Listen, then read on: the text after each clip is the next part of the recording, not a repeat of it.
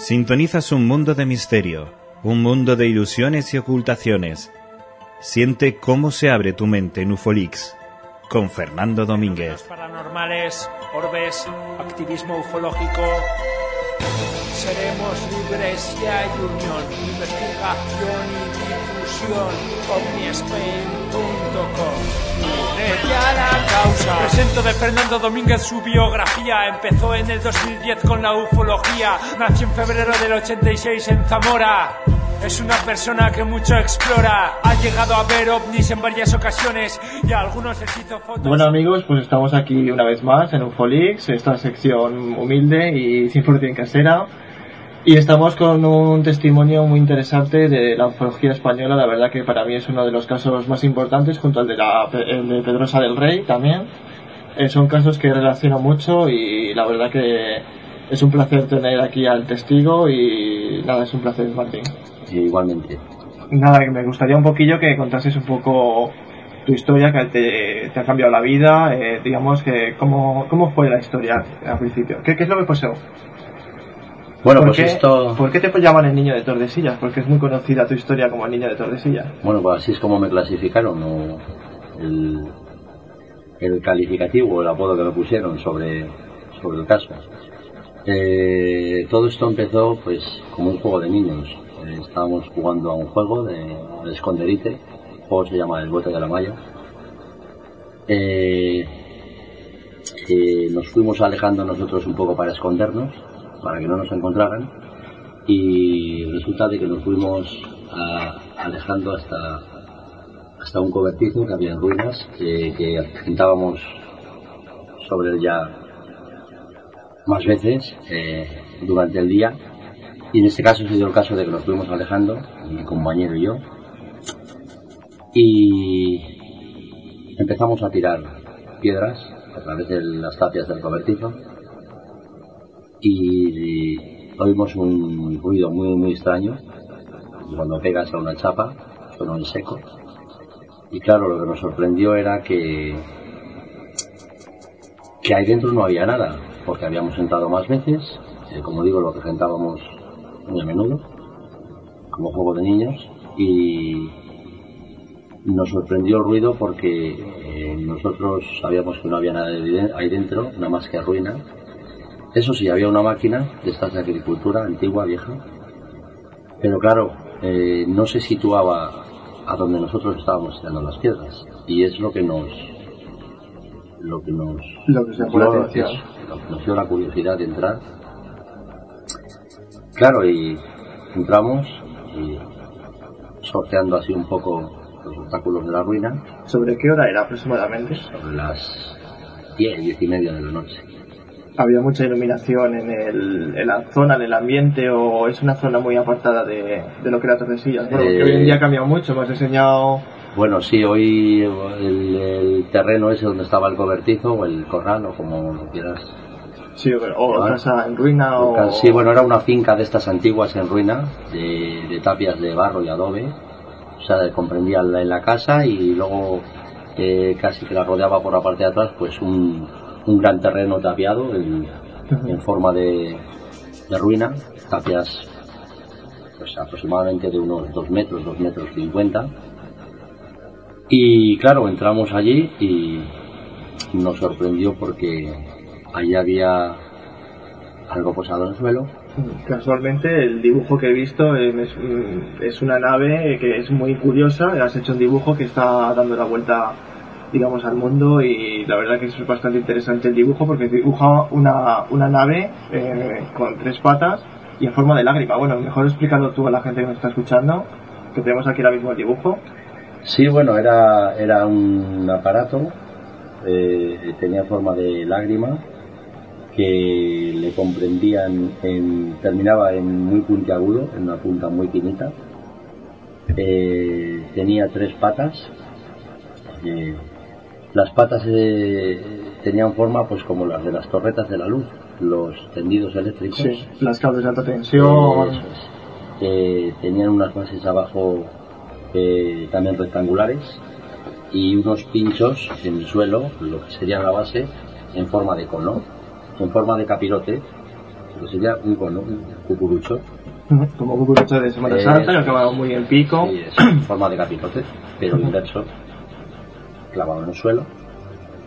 Tenía puertas como, como la que tienen los extensores, de doble hoja. Sí, se abre Se a los lados, se cierra, porque luego, bueno, vamos a ir luego profundizando poco a poco porque la historia no queda aquí, sino hay partes médicos porque diferentes partes médicos de, de que te han metido en diferentes operaciones durante 6 o 7 años de operaciones, ¿no? Sí, fueron, fueron 14 operaciones y Operaciones. 7 de ellas ha habido muerte. Exactamente, que has estado, digamos que este caso cambió tu vida y has estado rozando mucho la, la, la- digamos, la, la valla de la muerte, ¿no? Eh, Sí, bueno, que has entrado en coma en, más de- en muchas ocasiones, has tenido muchas operaciones, tu familia lo ha debido pasar bastante mal con este caso. sí, sobre todo mis padres, los que me rodeaban. Eh, digamos también que, eh, digamos que, no sé decirte, la verdad, eh, eh, yo creo que es muy duro no vivir esto. Ha sido muy duro porque has estado, en- eh, lo has vivido de pequeño y tú estabas en un colegio, tenías una vida normal, jugabas con los niños normal y corriente, lo que era una vida Sí, normal. yo era un niño normal, pues con, pues, con cualquier otro niño, un niño, un niño alegre, feliz, con los típicos altibajos de cualquier niño. Jugando normal y corriente una- un día normal, un, Eso un es. día más. Yo no que- estaba enfermo de, de nada, que se puede decir así, que fuera fuera de lo normal. Y de la noche a la mañana, pues a razón de ver este... este objeto que luego luego te este objeto te lanzó eh, un láser A mí, vamos personalmente yo pienso que fue como un rayo láser Un láser o un de luz, o como lo quieras llamar. eh, que, bueno, que me atravesó eh, por el vientre. Y es muy curioso porque cuando me atravesó, pues eh, yo me sentía ahí paralizado y quieto. Como si estuviera, un, como si estuviera clavado con un, como un pincho. Como un pincho, pero Sí, como un sin pincho. dolor, ¿no? No sí, tenías suena un poco así raro. sí suena un como- poco fuerte pero bueno como un pincho moruno, no me podía mover. Estaba como... como que te había agarrado el láser y Eso te es. tenía como atrapado ¿no? No me podía mover ni para ni para nada. lo bueno de Solo podía mover la cabeza. de tu caso es que no estabas solo en ese momento No, no, hay no. otro testigo de que también lo vio Había otro, otro testigo conmigo, sí, otro compañero. es un testigo que no se ha dado mucho al público ¿no? No. no solo te has atrevido tú a contar este caso Sí, eh, por, oye, las, las formas o las maneras de cada uno, pues oye, hay que respetarlo Sí. y, y es lo que hay. Pero bueno, eh, que la gente sepa que había otra sí, persona había otra persona y que, que no lo hace bueno, público, yo pero bueno, es No quiero entrar en, entrar en detalles pues, por cosas de la vida y por y es que es así, cada uno Pues sí, cada uno toma su decisión y lo hace público es. y no sí, pero que pero bueno, tampoco nunca lo ha negado, o sea que exactamente que En sí. alguna Bueno, ocasión sí se le preguntó y tal, eh, cuando éramos cuando éramos críos, cuando ocurrió eso, y, Porque, y claro- él nunca dijo que era mentira y tal, pero que no. que Sí, no, no, en paz, es- que no. eh, no quiere hablar mucho del tema porque claro, es un tema Eso tabú, que, un tema muy censurado Y luego y- también la influencia de las familias y bueno, lo, pues lo que suele pasar en los pueblos, que sí. es lo que hay. ¿Qué me vas a decir a mí aquí también? Los pueblos, pues ya sabes que. Y nada, como en todos los sitios, pero sobre todo en los pueblos, y en esta época, pues. pues también no era Estamos muy... hablando de la época de los años 70. Claro que el caso ocurrió en 1977. 77, el 1 de 77, octubre de 1977, sobre las 10, 10, 10 y media de la noche. Y nada, esta persona también te intentó, digamos, eh, como claro, lo estaba viendo, estaba viendo que estabas siendo atacado por un rayo. Y él intentó como Sí, separarte bueno, ahí, ¿no? atacar en su Vale. momento yo no lo, no, no lo, no lo acechamos a atacar porque eh, todo eh, se fue visto perfectamente, lo vivimos perfectamente, pero tampoco es que fueran ahí horas de duración, fueron instantes de, de cuatro o cinco minutos, que bueno, cuatro o cinco minutos que, que, que eso no se le olvida. que te marcaron de por vida, como si son tres segundos, vamos, porque Sí, es una cosa que estás viendo que no es de este planeta, claramente está una tecnología súper avanzada en esa época. Hombre, que de este planeta no era. Yo pienso que tampoco personalmente, porque luego casualmente, eh, hoy casualmente hemos estado debatiendo sobre lo de un cierto cuadro que hay que se, se asimila mucho al caso tuyo, al ovni tuyo. Sí, bueno, mira, lo acabo de ver ahora. y- Y la verdad que se asimila mucho porque solo hay que dar, yo creo que mirar un poquillo más en, en la historia de la ufología y ver que este ovni se ha mostrado en muchos sitios. Hay otros casos similares fuera de España también donde ha aparecido, digamos, este ovni en forma de lágrima. Y por lo tanto, pues claro, el tema está ahí y yo creo que hay que investigarlo un poquillo más. Sobre, hay que ir, en- esto es como un puzzle, hay que ir encajando piezas. Sí, bueno, te sigo detallando cómo era. Sí, eh, Eh, como decía, tenía puerta, una puerta como la que tienen los ascensores, de estas de doble hoja, que se abren y se cierran de derecha a izquierda y de izquierda a derecha. Y bueno, luego en el frente eh, tenía, yo en el dibujo en su día lo hice en un lado porque, oye, ya eras pequeño y Este, de lo, te- lo- lo tenía eh, al lado de la puerta, eh, según le miras al lado derecho, una especie de aparato con tres tubos o antenas, eh, no sé, en ese momento yo lo, lo, deduje a, a tubos. Como tubo de escape, Sí, tubos o... Y sobre ellos soltaron varios haces de luz. Uno de ellos incidió hacia mí, vino mm, dirigido hasta lo que sería la, la altura del el abdomen. abdomen. Y como digo, me sentía ahí paralizado, mm, pinchado, aunque suene un poco... Sí, un fuerte, pero bueno. No, fuerte no, aunque suene un poquillo, pues a... Sí, bueno, es la mejor manera yo creo que de, de Vamos a decirlo de comunicarlo para que, lo somos uno entienda, a chiste. para que lo entienda la gente. Sí, para que lo entienda la gente. Eh, yo solo sé que miré para abajo y tal, porque me podía mover el cuello, sé que le y tú veías mover. la, la- el rayo, ¿no? Que te estaba Sí. atravesando y lo estabas viendo, ¿no? Como Sí, que te deslumbraba un poquillo mi- o algo. Eh, no, era, era luz eh, muy brillante, eh, del color que tenía dentro mm, del fondo de la puerta cuando estaba abierta, porque cuando... Esa puerta se abrió. Sí, no, no, cuando entramos la puerta estaba abierta. Ah, estaba abierta. Estaba abierta, sí. Es interesante porque puede ser que en ese momento se hubiese subido alguien a esa nave. No lo sé si habían bajado habían O habían subido, si subido. había alguien no, porque eh, ahí no te puedo decir si... Hombre, yo creo que alguien tenía que haber, porque... Por supuesto, yo Oye, también. yo eh, si el coche lo tengo aparcado en la calle, si el coche está aparcado no hay nadie dentro. Eh, si yo estoy dentro, pues o entro o salgo. Sí, sí, no, algo tiene que haber ahí dentro, pero ahora, que quien sea, sabemos que... pues, Otra cosa es que pues, si estoy dentro del coche me agache para que no me vean, pero, pero alguien tenía que haber ahí. Yo, por supuesto que no vi a nadie dentro. Solo sé que cuando entramos, eh, después de haber tirado la piedra, eh, se empezaron a cerrar las puertas, además con un pequeño golpe seco, plas, como cuando pegas un portazo. Sí. lo que pasa que lo que serían las puertas de canto, según cierran, pero todo sonido seco, nada de ni, ni eco ni... Sí, un sonido fuerte de golpezas, de... ¡Paz! Pero seco, o sea, como cuando, como cuando cortas, cuando, pegas con un hacha o cortas o das un golpe seco en algún sitio, o encima de la mesa, un, pal- un palmazo encima de la mesa. Y la nave tenía, digamos, algún resplandor de colores o algo. Sí, tenía, vamos a ver, eh, cerró las puertas, tenía una luz dentro, que la luz dentro era como... Es que eso es un poco complejo de explicar, porque eh, eran muchos colores. Era... eh, Sí, como que iban cambiando de color Sí, eran- o, o con muchos colores juntos, ¿no? Sí, muchos colores juntos. Es una cosa muy rara Es que no te sabría decir ahora mismo. casualmente- No te podría decir era rojo, violeta, era. eh, era todo, era todo, eran muchos colores juntos, eran. El fenómeno ovni Pero en plan está- luz, no en plan. En plan de pintura. Sí, eh, sí. Como ves colores pintados en un sitio de.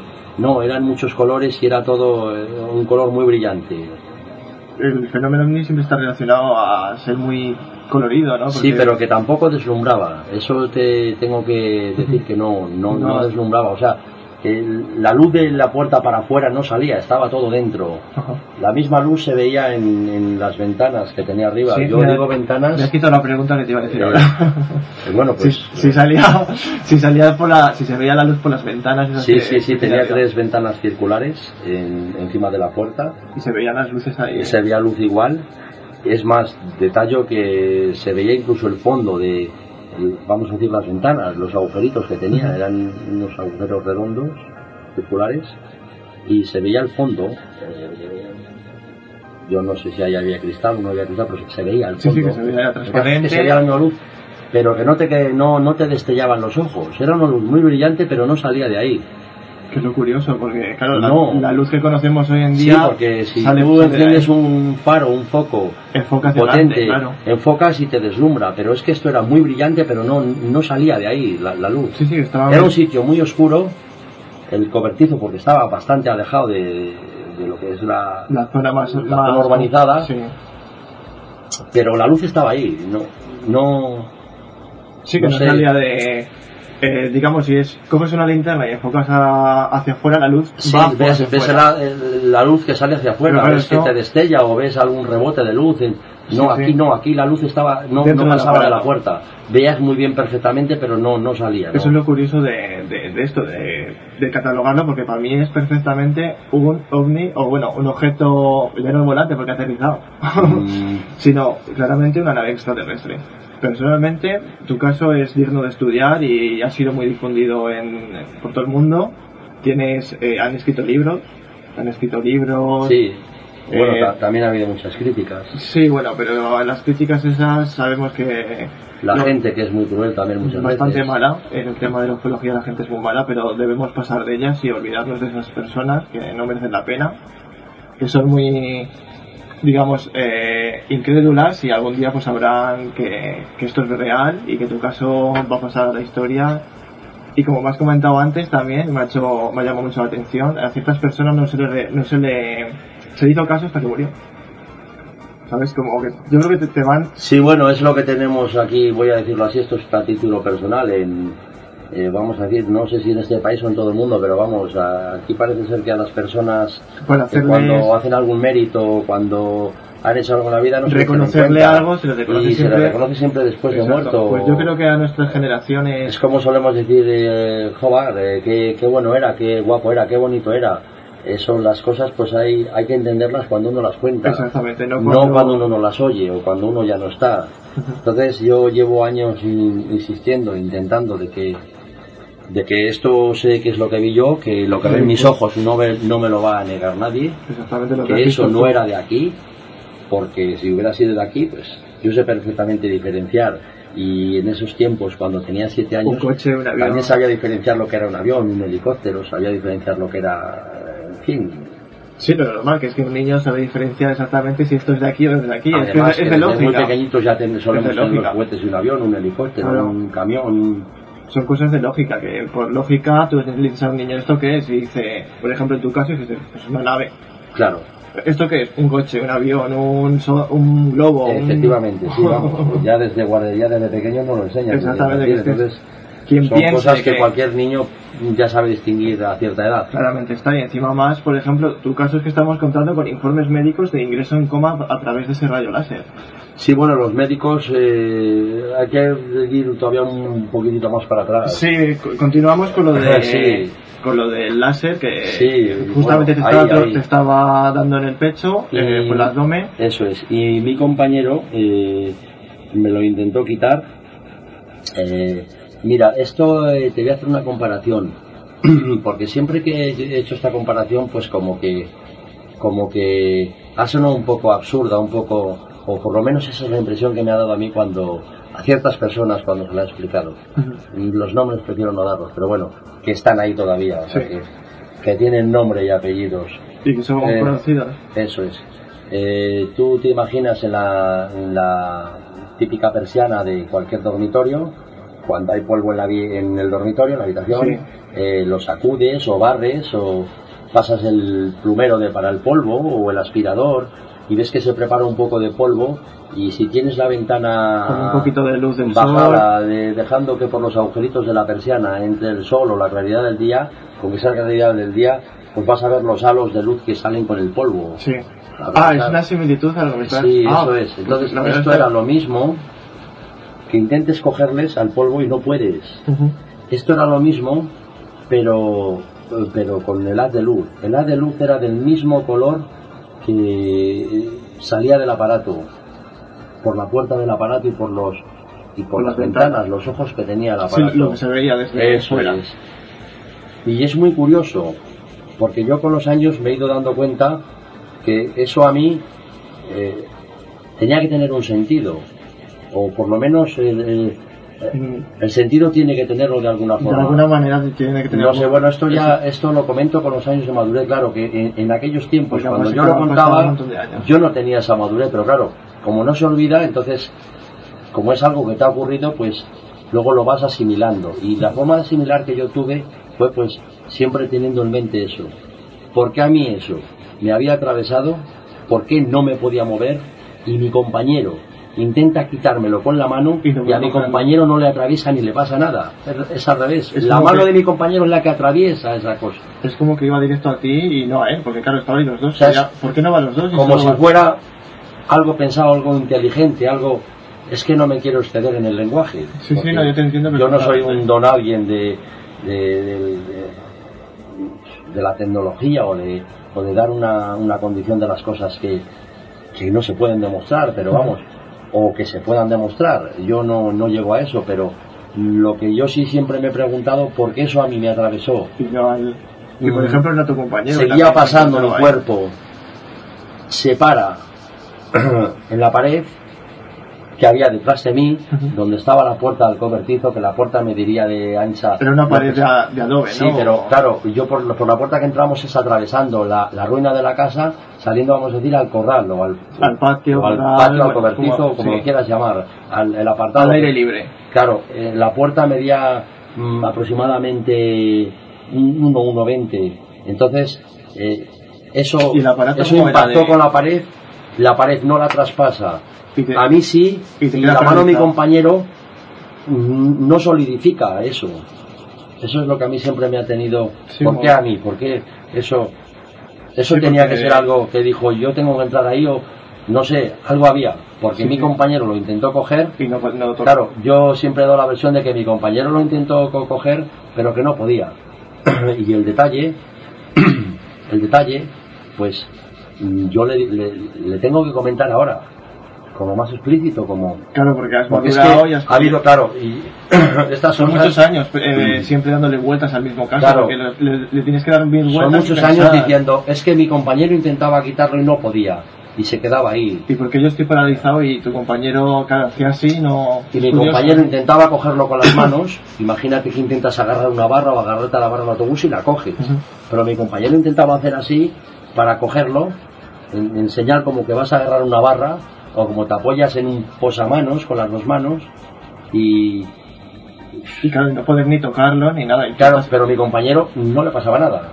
Es que lo curioso es que hay una inteligencia, eh, yo creo que está clara la inteligencia de que esa, es, esa luz iba solo a por ti. Yo no sé si, si fue inteligencia o fuera lo que fuera. O- sí, lo que fuese. Pero- Pero, una inteligencia dentro del aparato. Pero ¿por qué a mí? lo Porque eso yo lo sentía. Yo no me podía mover Y y, a mi como- compañero. O sea, es a mí al que, al que me, me atraviesa, me paraliza y mi compañero intenta coger con la mano, que es masa corporal igual, y me paraliza, ni mucho menos. ¿Qué pasa? Eh, ¿Sabían que yo estaba ahí? Digo sabían porque alguien tenía que haber ahí. Tiene que haber, y alguien tiene que darle al a su, un supuesto botón Claro, que salga iban a bajar Eso es. y, en y llegamos en el momento inoportuno o oportuno, como lo quieras, Alguien tenía que haber ahí, eso está claro. Porque una puerta, bueno, se puede cerrar automática, pero tendría que darla. Pero lanzar el rayo que vaya hacia ti, tendrá que darle a un botón o, telepáticamente, como porque se habla mucho de que las naves las manejan telepáticamente, por ejemplo. Pero alguien tenía que haber ahí dentro, eso está claro. No, ya no, yo a eso de telepatía suena, ya no llego. Yo creo que alguien tenía que haber ahí. Porque yo llevo mi vehículo y mi vehículo lo conduzco yo. Exactamente. Eh, otra cosa es que el que pase me quiera ver o no me quiera ver. Y es que eh, digamos que ese... No pueden decir ese coche iba solo. El coche le tiene que llevar a alguien. Exacto. El vehículo tiene que llevar a alguien. Y aparte que dejó huella. Dejó ahí Sí. la arena quemada y todo. Bueno, sí, pero eh, lo que hay es que cuando me atravesó, bueno, pues yo veía que me sentía paralizado. Todavía, eh, digo, me dio tiempo porque, claro, luego ocurrió algo que te voy a comentar ahora. Eh, hubo ahí unos segundos, bastantes segundos, pues ahora no te digo el cálculo, pero bastante tiempo. Eh, Sale pues como, como un minuto, 30 segundos, un minuto. Claro, pero tú estás ahí y no te puedes mover también. porque Sí, pero tampoco hubo conversación. Era, era todo en el momento del susto, de qué es esto, de... Y susto tampoco, ¿eh? todo fue un poco... No- Notaste un poco de tranquilidad. Sí, eso sí. Es muy curioso porque hay muchos casos... Yo me lo vi se- atravesado vi que no me podía mover, pero tampoco busqué huir. Y no te hacía daño ni nada, ¿no? No, solo me sentía eh, que no me podía mover, que me sentía cogido por eso. Qué curioso. Sí, y luego entonces... y es la pura verdad. eh. Sí, sí. Luego a partir de ahí, pues claro, eh, ¿qué es lo que más recuerdas? ¿Qué, qué Bueno, sí, mira, recuerdo que mi compañero, después de intentármelo quitar, pues el, el, el aparato este eh, cerró las puertas. Bueno, bueno, perdona, antes de cerrar las puertas se empezó a poner como un halo de luz, también de todos los colores. Sí, como que estaba en el interior como- de la nave, ¿no? como- exacto. Muy luminoso, pero insisto, la luz no, no se desprendía para los lados. Era un halo solo Alrededor del aparato. alrededor del aparato. Sin- Era sin muy, alumbrar, ¿no? Sin muy fuerte la luz, pero no te deslumbraba ni, ni emitía eh, diametralmente la luz. ¿Y algún sonido o algo? Tampoco. Sí, bueno, también tengo que decirte que eh, eh, se cerraron las puertas, lo que te digo. Sí, bueno, el sonido de la puerta. eh, se empezó a poner con el, con el halo de luz por fuera, eh, pues todo, toda la silueta. Tengo que decirte que era de color así plomo como oscuro, un, pol- un- un color plomo, eh, ¿cómo te digo yo? Como color eh, contra eh, chapa, tipo chapa, Sí, pero, que refleja. pero oscuro, un color mate, no, no tenía ni brillo ni nada. Y se empezó a poner con ese halo de luz. Me imagino que, la, que sería bonito verlo iluminado, ¿no? Porque tiene que ser. Sí, pero era un halo muy fino, no era un halo de... Por eso digo que, tú imagínate cuando ves, no sé, ahora es que la comparación a lo mejor no es exactamente la, la, la que te comento. Un tubo de estos de fluorescente, de estos finos, de gas, Sí, que se ilumina un poquillo eh, alrededor, digamos. de gas neón o de estos de xenon que, que hay en los locales de musicales, que ves que, eh, que está ahí la luz, la estás viendo, pero tampoco es que desprenda luz alrededor, eso Sí. solo para, La iluminación. la- para ver y no ser visto. Eso es. Sí, sí, te entiendo. Yo creo que la gente que te está escuchando, yo creo que comprende perfe- O perfectamente. como la- estos, estos aparatos que antes en los locales musicales eh, entrabas y el color blanco te lo hacían muy incandescente, pero tampoco resplandecían como para soltar luz blanca por todo el local. Sí. O sea, era para ser, para ser visto, pero no, No de- desprender mucha Exacto. iluminación, Eso sino una capa fina de, de te iluminación. ponían con luz sobre luz. ti mismo. Pues para que eh, entiendas, eso, eso es lo que había. La explicación del, cuando digo de la luz, del fuerte, destellante, pero que ni te deslumbra y tampoco se emitía. ¿Y luego qué sucedió a partir de ahí? De- Bueno, pues como te comento, eh, se empezó a emitir la luz, eh, empezó a recoger las patas. Para esto manteniéndose en el. sí, se quedó oscilando, eh, se quedó, no sé, no encuentro la palabra, se quedó en, en, Flotando. suspe- suspendido, sí, Sí. o- y en el, en el aire, pero a la misma altura de la que estaba. Y solo lo que le faltaba de, del suelo a lo que es el aparato, pues era la altura de las patas, que Sí, recogerlas y se queda suspendido. Empezó a pues, envolverse como en un vapor, porque no olía. No olía nada, era como, como un vapor, como un humo, un vapor, un humo. Yo siempre he dicho humo, Sí, porque pero es que no olía. que era lo que se, que era una cosa Y similar. resulta de que Eh, Quizá era como cuando echas eh, nitrógeno, ¿no? De ese vaporcillo que sale, que es tipo humo, Sí, algo no sé, similar a eso. una comparación sería esa. Pero es muy curioso porque resulta de que, bueno, antes de lo que te cuento, eh, recogió las patas, Sí. empezó a hacer un sonido como, ¿cómo te diría yo? Pues se asemejaba mucho. Pero todo es como te lo cuento, la luz que no destellaba, no, no te cegaba, no, Sí. no te deslumbraba, y el ruido tampoco te quedaba sordo. Sí, era una cosa como muy... Muy tranquilita. Todo muy relajado. muy relajado. Eh, como la, pues imagínate cuando oyes un coche de la policía de tráfico. uh, uh, uh, Sí. Pero no era de estos chillidos que te, que te rompan los oídos, al revés era, era grave, Pero agradable, ¿no? Pero Porque agradable. Yo creo, bueno, eh, como que estabas... eh, tampoco emitía ruido. Porque nosotros lo aquí, pero no había rebotes ni había eco. Y es que era un sitio donde había eco, por los paredones y por, Sí, por el sitio que te Allá hay silos, eh, hay una central eléctrica, hay alguna nave, entonces sí estaba la central eléctrica, estaban los hilos, pero muy apartados. Ujú. Hilos de estos del, del grano, del cereal. Estaban entonces, la acababan de poner los hilos esos, no hacía mucho tiempo, hacía Sí. un año. que les acaban de instalar allí. Yo, bueno, casualmente los conozco porque voy a Tordesillas de vez en cuando. Sí, bueno, y como te he comentado, siempre. Te encontrarás con ellos según entras a Exactamente. ¿Y quién me iba a decir a mí que era ahí el caso este? No. y he pasado mil veces por esa Los carretera. están ahí, pues, pues hace bastantes años. Yo era bien pequeñito y recuerdo cuando los estaban montando. Yo, como, o sea, bueno, suelo ir poco, pero los he conocido casi Sí, siempre. recuerdo de ir por allí de paseo y ver cómo los estaban montando, que claro, yo no sabía qué era, yo decía eso cada vez que demás eso es muy grande.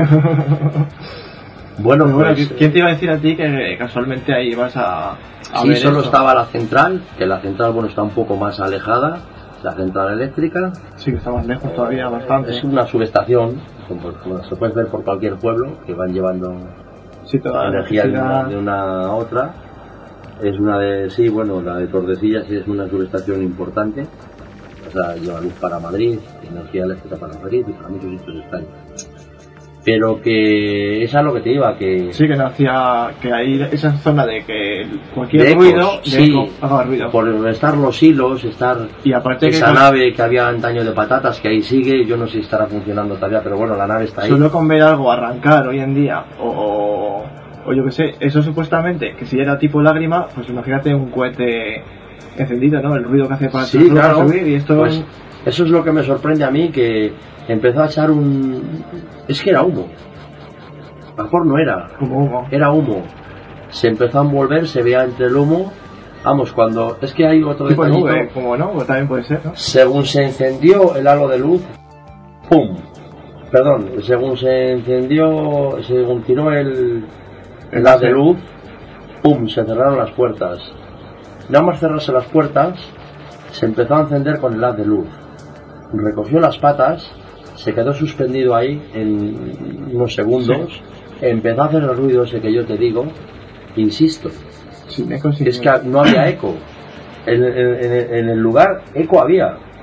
Porque nosotros tirábamos cantos o, o voceábamos los... Sí, porque la zona te la tenías y, más y- veías, el- hombre, y Claro. como comento al principio de la entrevista, era un sitio que regentábamos muy a menudo. Por eso a esas horas de la noche, pues oye, por aunque fuera oscuridad no nos extrañaba porque lo habíamos hecho más veces. Claro. Claro, nosotros empezamos un juego del cual no acabamos, no aparecimos. El juego ya había acabado hace un buen rato. Entonces, eh, la historia es así. ¿Qué, qué es lo que pasa? Que recogió las patas y lo que te digo, se quedó suspendido en el aire. Vamos, en el, ahí donde estaban. eh, Sí, en el, en el mismo sitio, lo único que recoge la pata y se Sí, queda como flotando. las patas serían de 1,50 más o menos, 1,40 o 1,50, y eso es lo que le separaba el suelo en el aire, en oscilación. Y no había ni aire hacia abajo, ni... No, no, no, no, no, no, ni no, no. luz, Solo se empezó a- a- a emitir, iba a decir a encender, a, sí, a encender con el halo de luz, cuando cerró la puerta y tal, y se eh, empezó a echar ese humo, recogió las patas, se quedó en el aire y yo sé que me empecé a perder, a, a marear, a, que me iba, yo sé que Una vez eh, empezó para arriba, como cuando te empezaste a marear es cuando saldría el láser o algo. o- No, no, no, no, ahí, ahí estuve un rato conscientemente, simplemente que no me podía mover. Y tampoco me molestaba, o sea, no. Sí, no era una no, molestia de... Cuando digo no me podía mover no es porque quisiera echar a correr, es que sentía que no me podía mover. Sí, sí, que no podías El mover hecho ni de el que ahora estoy hablando ahora, claro, Sí, sí. y me muevo normalmente. O- o justo pero, lo que haría un niño pequeño, tocar el láser, la luz, claro, no puedes hacer ni eso. Pues eso, eso, eso es lo que había, que en ese momento eh, la, empezó a echar el humo, lo que te digo, se quedó suspendido en el aire, empezó a hacer el ruido ese que te comento, Claro, lo curioso es que te quedas paralizado y claro, un niño... Como, como, tenías eh, sí, Siete años. Siete años, ¿no? Siete. Pues un niño de siete años, yo creo que la curiosidad y tal, si ve una luz, es palparla, claro. Y tú ahí estás in- sin moverte, sin poder tocar la luz, sin poder hacer nada, solo viendo la escena. Sí, en ese momento, pues, yo ahora te comento, eh, dicen que la inocencia del niño, pues, eh, en ese momento miedo nada, eh, por correr nada, porque al revés, habíamos entrado con un fin. Claro, a ver que había ahí, entonces si vas la y te curiosidad. encuentras con ello, pues, no sé, vamos a hacer la comparación de que es como cuando ves un prototipo de coche que quieres no te da por correr, Claro, lo por ves y, a él. y tocarlo y Claro. ver qué hay ahí. Pero claro, a mí me, yo siempre he pensado que con eso de las de luz es que no quisieron que nos acercáramos más. O les molestamos o algo estaban haciendo ahí. Ah, claramente está que te estarían haciendo algo porque de Sí, eso no era llegar así. y parar ahí y bueno casualmente, eh, te- yo creo que vivo en una zona muy, para mí, buena en casos de casos de avistamientos ovnis, porque casualmente entre, entre Tordesillas y entre aquí Morales de Toro tenemos eh, Pedrosa del Rey, que pasó un caso muy similar al conozco, tuyo. conozco el pueblo, sí.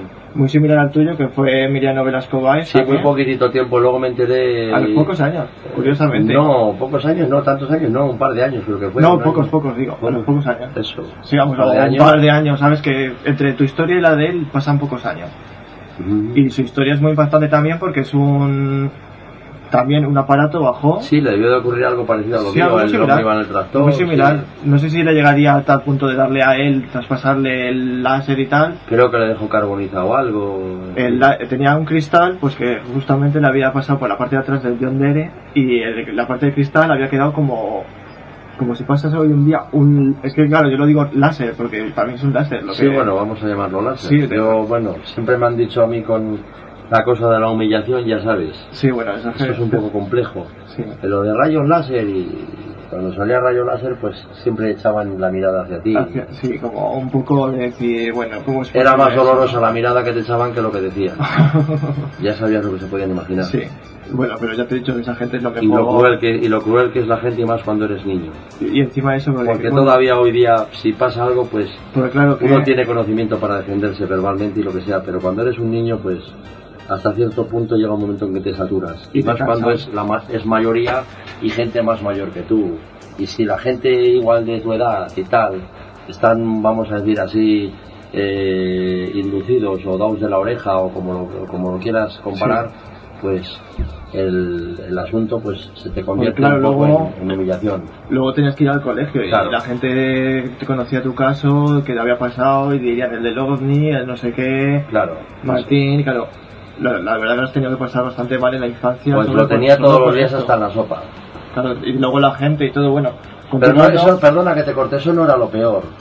Porque claro, había pasado por ciertas operaciones que habíamos faltado mucho al colegio. Eso es porque Y lo peor era, en vez de la recuperación, bueno, vamos a dejarla en paz porque oye pasa esto, que sería lo más normal, o por lo menos yo entiendo desde mis principios que eso es así, y más cuando son compañeros o del cualquier sitio del colegio, porque ahí sí nos conocíamos, eh, que te vengan y te vengan con esas cuando todavía te estás recuperando. recuperando, porque claro, a partir de aquí. O de- intentando olvidar, por decirlo así, intentando intentando continuar tu vida Eso de es. infancia, de niño, de niñez, de jugar, de disfrutar, de aprender. Eso es. de Porque todo. claro, mientras, mientras eh, yo recuerdo en aquella época, a lo mejor eh, no viene a cuento la comparación, pero claro, mientras unos estaban viendo los payasos de la tele, yo estaba sufriendo. Exactamente. Estaba pasándolo más mal de lo que muchos Porque imaginan. muchas veces en la niñez hay niños que hacen daños a otros, pero claro, en esa época quizá no son conscientes. Hoy en día quizá cam- cambiarían un poquillo su versión Bueno, sí, yo creo que los tiempos se han cambiado, pero yo creo que en el... No, me refiero que hoy en día la persona esa con la madurez habrá, por ejemplo, dirá, ah, Sí. pues, ¿por qué hice esto y tal? Pues mira, hablando de hablando, ¿Y qué razón tenía te ahora? tengo que decir que sí, luego bueno, ha habido gente que pues con los años pues ha madurado y tampoco hay que tener muchas cosas en cuenta. Luego Sí, no. te han venido de otra forma y han dicho yo te comprendo, yo te entiendo, entonces eh, lo pasado pasado está, tampoco puedes tener en cuenta la gente y ya está. Bueno, el pasado que pasado, ¿eh? todos cambiamos, todos somos personas y está. Pero claro, los pensamientos y, y las vivencias quedan ahí. Y Y cuando quedan ahí da igual de quién vengan. El caso es que lo tienes ahí, tienes las pinitas clavadas. y- que sí, que pues, lo que sea duele y hace daño, la verdad. Ujú. Porque claro, encima es que no te toca en una etapa de mucha madurez, sino una etapa que eres una persona, un, un niño que eh, está jugando como un niño cualquiera en la calle, a cualquier hora, con un balón, tirando un canto, lo que haga falta, ¿no? Pero claro, a partir de ahí, de ese ovni que estamos diciendo que empezó a volar, a, mos- a descender, a recoger las patas, y luego tú empiezas a perder conocimiento. Sí, bueno, no, no. claro, no. es que de ahí- Pues segunditos antes que lo voy a decir, logré, logramos verle ir, se, quedó en el aire, se quedó así como unos segundos en el aire, oscilando, como te decía, lleno de humo, o lo que fuera aquello, humo, Sí. vapor, lo que fuera, y, y se esfumó. y lo viste Después de hacer ruido, se esfumó. Lo viste muy rápido. para arriba, rapidísimo, Sí, muy rápido. que no, su- que no subió en vertical, subió así como en diagonal. Es muy curioso porque es que fue muy rápido. De verdad que es, que estas cosas ocurren, Esa cosa ocurren que, en cosas que de podía ser, segundos. yo no sé lo, yo no entiendo, yo no entendía en ese momento de peso, pero lo ves ahora y dices, eso, eso pesaba. y no sé, y un avión para despegar eh, se nota sobre su motor que lleve o sus reactores Claro. que eso pesa y lo que tarda en despegar y todo, incluso los cazas. Y se les nota que tardan. Cualquier cosa que pese tarda en subir. se les nota su masa pesada, aunque sean muy rápidos y muy... Por lo tanto, es que no, claramente Pero es que eso, eso uf, se sumó, pero en nada, en segundos. Además que se sumó casi sin hacer ruido. Es que fue... Por eso te decía antes que si no había luces, vamos, eh, como fuego de cohetes o No, no, no, no, no, no, subirse para arriba, eh, Bueno, sí, un detallito es que sí, a mí me atravesó eso, que luego de repente se quitó. Y es cuando se fue y le vimos ir si se quitó. sí, Es que hay un detallito ahí que no te he contado. Eh, cuando se queda suspendido en el aire, eh, hay un, un par de segundos que se quita, sí. se queda suspendido y es cuando se va. Y yo ya no tengo eso. Ah, es cuando, claro, Ha desaparecido. de- de- es cuando yo ya noto que me desvanezco y me caigo. Sí, es como que te estaba controlando, digamos, a ti también, que estuviste Yo recuerdo consciente. hasta cuando estaba, vamos a decirlo, en la mitad de la caída. Sí. Y como que, eras, co- como que ese, esa luz te estaba haciendo ser consciente todavía. Porque claro, se te quita la luz de repente Sí, porque ya... lo recuerdo perfectamente. Lo, Exacto. lo único, que- lo único que sé que iba eh, en contra mía, vamos a decir en contra mía, es que no me podía mover. Pero eso sí, tampoco me sentía mal, ni me estaba, ni sentía daño, Sí, estabas tranquilo, de, Sí, lo que pasa es que sin poderte mover, pero relajado, como quien dice, ¿no? Sí, y insisto, es que claro, hay ciertas cosas que, bueno, pues cuando uno es un niño, por mucho de razón que tenga, tampoco ves el peligro. Claro. Voy a decirlo así. Sí, sí, es verdad. eh, a mí se me ha preguntado muchas veces y digo, Es que tenía siete años. es que tenía siete años y claro, y hay Yo cosas y yo cosas. Si lo veo tu caso ahora mismo, pues lo primero que hago es acojonarme por miedo a lo desconocido. Pero un niño tiene inquietud a desconocido a todo, ¿no? ¿Y qué es esto? Inquietud de tocar esto, de hacer lo otro, de ver... Claro, Sí. es diferente Yo ahora. en su día expliqué mi historia, pues como está escrita, como te la estoy contando, pero claro, a lo mejor algún detallito, algún, pues te, te lo, te lo digo, pues Ah, la madurez, cuando vas madurando, sí. Sí, yo bueno, por ejemplo, he visto el caso tuyo, eh, he leído un artículo del periódico El Mundo y he visto eh, algo que no se había contado, exceptuando en la entrevista que diste para el periódico El Mundo, ¿no? Y en ese caso eh, me llama mucho la atención, eh, vamos a decir a la gente que se eh, ojos de gato, porque claro, eh, tú a partir de, de Uf, ahí ojos de gato. eh, a partir de ahí, como que digamos que este avistamiento eh, ha cambiado tu vida y ha hecho que tú eh, puedas, mm, digamos, ver más cosas. Sí, bueno, eh, hay gente que ha especulado mucho sobre mí. Bueno, solo los que me estuvieron tratando como profesores, tal, pues, sí vieron algo que no era normal en el cambio sobre la personalidad de Martín. En este caso, bueno, pues como Claro, luego comenté, tus notas también. Como- y- como- como te- porque claro, a la hora de tener estos ing- ingresos de, de siete años, eh, siete eran, ¿no?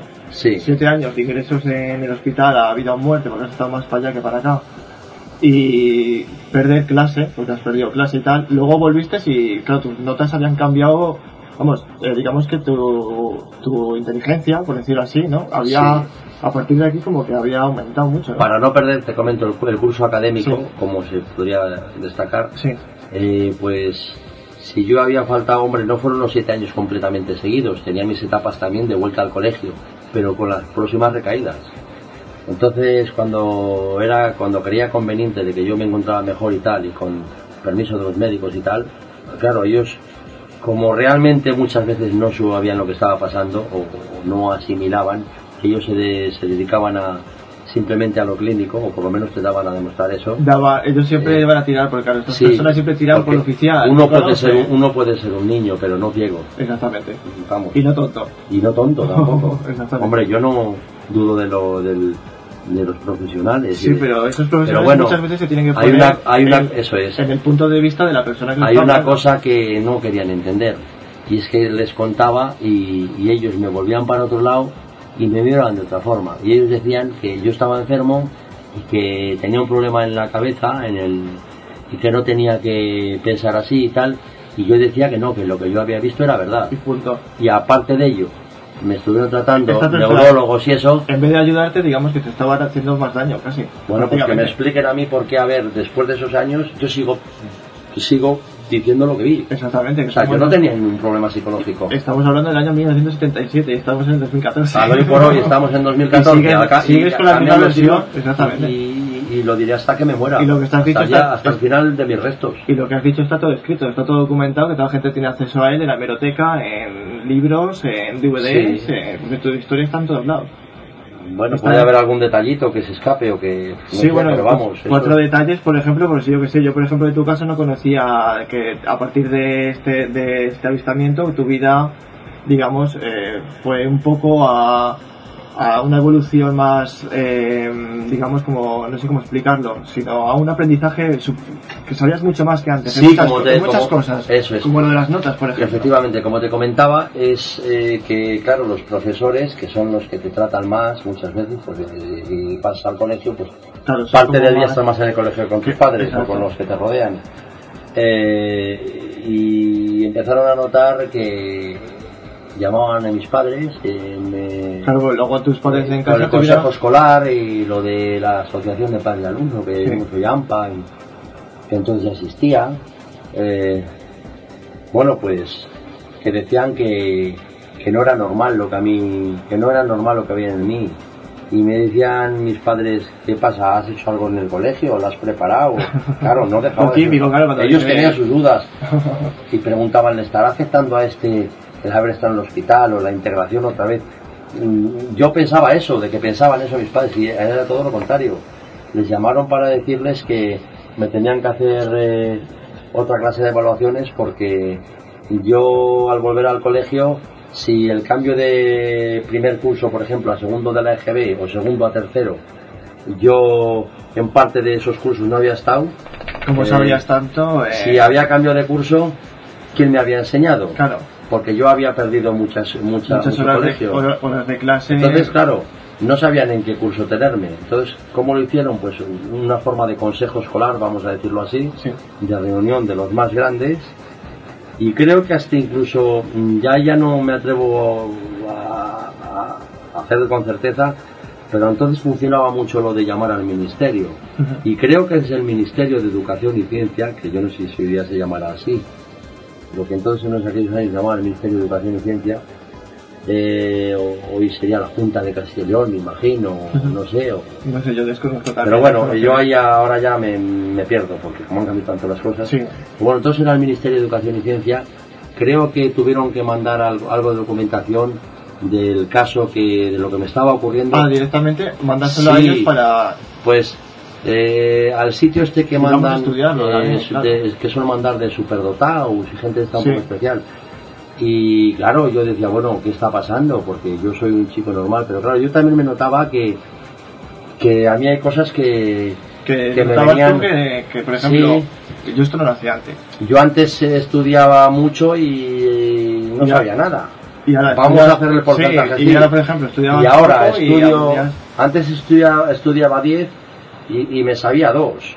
Y ahora me estudio 2 me estudio dos y, y me sé 10.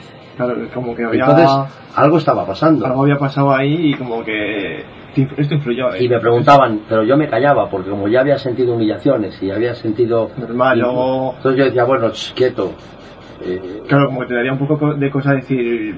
Yo creo que es por eso. Yo seguía siendo el mismo niño de personalidad, de personalidad abierta como he sido siempre, de la personalidad cariñosa y personalidad amable, según mi época, pero claro, con mis rencores y mis redencillas dentro. Decía Claro. yo, estos a mí ya no. Ya no te van a. No me- ya no se van a eso es, yo pensaba que era iba a ser una humillación y no, eh, me dijeron que me iban a evaluar para, para dos cursos. Yo no lo entendía eso, porque con siete años sí entiendes muchas cosas. pero que te, te pasen para dos cursos de golpe. Y me evaluaron- me evaluaron de, de colegio. De, Dos veces me evaluaron de, claro, de esto dos es, muy, es cursos. muy, muy curioso sobre De- caso. Claro, yo también lo desconocía. De, de primero y segundo creo que fue, y de segundo y tercero, digo, y de tercero y cuarto, perdón. Y La verdad sa- que saqué dos cursos en uno, además, eso está, eso está, Está, en, es que está en está- en mi libro de Eh, escolaridad, Está notas, que eso no lo puede negar nadie, Claro. ni mucho menos, ni los escépticos, ni la gente. Sí, lo que pasa que como había gente, ya sabes, insisto, la gente que yo no digo que fuera gente mala, ni mucho menos, yo no quiero meterme con la gente de antes, que Sino por un cierto poco- hoy día todavía vive, pero un poco pues era como sabían lo que estaba viendo y tal, y los profesores de primera mano, que son los que más te están tratando, sabían eh, lo que había, pues eh, creo que hubo una reunión de consejo escolar y tenían que poner es suficiente. No podían poner sobresaliente. Porque ya era muy. como, no sé, como. Sí, porque tuve, muy tuve, fuerte ponerlo. por tuve dos ¿no? matrículas de honor también, en, Claro que. que dos tela. matrículas de honor. Sí, de, pero bueno, esto es.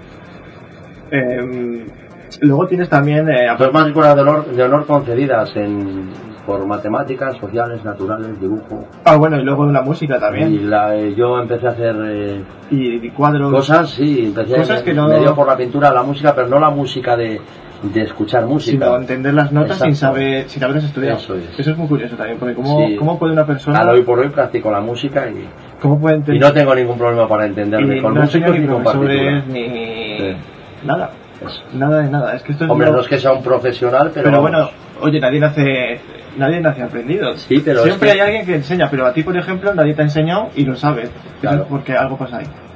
Algo raro, a partir de este caso, como que te ha hecho... En el dibujo gané, gané varios premios de dibujo a razón de eso. Yo, no sé, muy buenas notas en, en dibujo, dibujo Sí, sí, no, técnico, la verdad que es que es muy- dibujo simétrico, dibujo geométrico. Pero es curioso como una, es como Beethoven, ¿no? Por ejemplo, eh, o, o Bueno, no Mozart. sé si era esa la No, comparación. no, pero pero bueno, eh, quiero poner el caso, es Mozart el que era sordo. ¿no? sí dicen que no, Beethoven O era Beethoven. sordo y, Y componía así... y componía música, oye. Pues oye, tú sin Es- saber, sabes No, pero que yo no quiero hacer comparaciones, No, no, no, no, es la- lo que a mí me ocurrió. Sí, no, yo te hago una especie de comparación de una Yo no persona... quiero sentirme Beethoven, No, ni quiero- no, para nada. ni estoy queriéndome... sino hago la comparación de una persona que tenía un don, Beethoven, Mm. que eh, componía sin, sin, sin escuchar, ¿no? Eso es, ¿Y era tú? sordo, tengo entendido que era Tú sordo, pero entiendes sin aprender. Sin que nadie te haya dicho, oye Martín, esto es así, esto se hace Eso así, es. esto es... Claro, es que eso es muy raro. Yo hacía estructuras de barro muy bonitas. Yo llegaba en. Pero de barro, yo hacía un, un agujero, cogía un- una herramienta de estas de cavar, un pico, un- Sí. Sacabas el que me barro. cabía en la mano, pero barro normal, como si era de tierra vegetal. Sí, sí, el primer barro que pillabas por ahí la amasaba tierra. el barro y mis padres y la gente me observaba y decían, pero bueno, ¿este qué hace? Y yo le decía a mi madre, bueno, mi madre me preguntaba a mí o la gente, ¿qué vas a hacer? Y yo siempre decía, me acabo de hacer una foto en la cabeza. ¿Y eso por qué? Y entonces te tenía otra, otra expresión, como ahora dicen, ¿qué pedrada tienes? Ah, vale, no entendía la expresión. Claro, y yo decía, yo me acabo de hacer una foto en la cabeza y, y- y te decía la expresión pues como la de la qué pedrada tienes o tú no estás bien. Claro, y pero el que decía qué pedrada tienes o el que hacía esa comparación decía, bueno, pues déjale a ver qué es lo que está haciendo. Claro, que continúe viendo a ver qué Y está... yo hacía eh, estructuras pues como casas, casas, edificios, cogía barro y Y te ponías a Sí. moldearlo, ¿no? no tengo fotos de ello, pero vamos, ni, pero vamos, si me pongo ahora lo haría igual. sí, porque son cosas como lo, Sí. lo que hemos hablado también de andar en bici que no se, no se pierde. Mira, ¿sabes? sí, JJ Benítez estuvo en aquellos años. Bueno, también ha Me sido... entrevistó varias veces y una de ellas sí que pudo ver en, allí en casa de mis padres pues cosas de las que yo hacía. Todo, todo que Sí, tuvo alguna prueba de fotografía y tal, lo que pasa que, oye, pues no sé. ya por los años se pierde muchas cosas. por Tengo camino. entendido que las riadas de Valencia y esas que hubo en los años Sí. finales de los 80, principios de los 90, pues lo que tenía como oro empaño, pues las riadas de Valencia le debieron de arrasar todo, lo debía de tener en un sótano como archivos. Ah, llegó... Sí, llegó a mis oídos sí, y gente, claro, gente que me preguntaba, yo preguntaba por él, que ha sido de JJ Benítez y tal, y me dijeron, pues le ha pasado esto. Pues ha sido una falta para JJ Sí, porque es una persona que siempre... Sí, bueno, algo, algo debió de tener recuperado, lo más cercano, pero lo que tenía en archivo ahí como lo empaño ya, como Sí, una- todo en, como en- suelo en el decir yo, sótano, como una reliquia. eh, se lo llevó todo, la, les estropeó todo las riadas de Valencia. Pues una faena para, para Juanjo, para, porque siempre Juanjo, claro, publica un montón de, de historias. Y claro, por eso casualmente yo no sabía, hoy... Juanjo era un buen personaje para mí. Sí, sí, y un lo- buen y trato. lo- lo sigue siendo. Me dio un buen trato porque cuando o el padre Felices Sí, que tenía Ya grupo Charles fallecido. De, de Valladolid. Ujú. Eh, esos me dieron paz, me dieron un buen trato como personas. Y como profesionales, porque Yo también- creo que a la hora del trato fueron los mejores psicólogos, los mejores neurólogos, Sí, los que mejores te pudieron comprender porque y venían en- y te decían con toda la franqueza, desprendían algo de que te creo.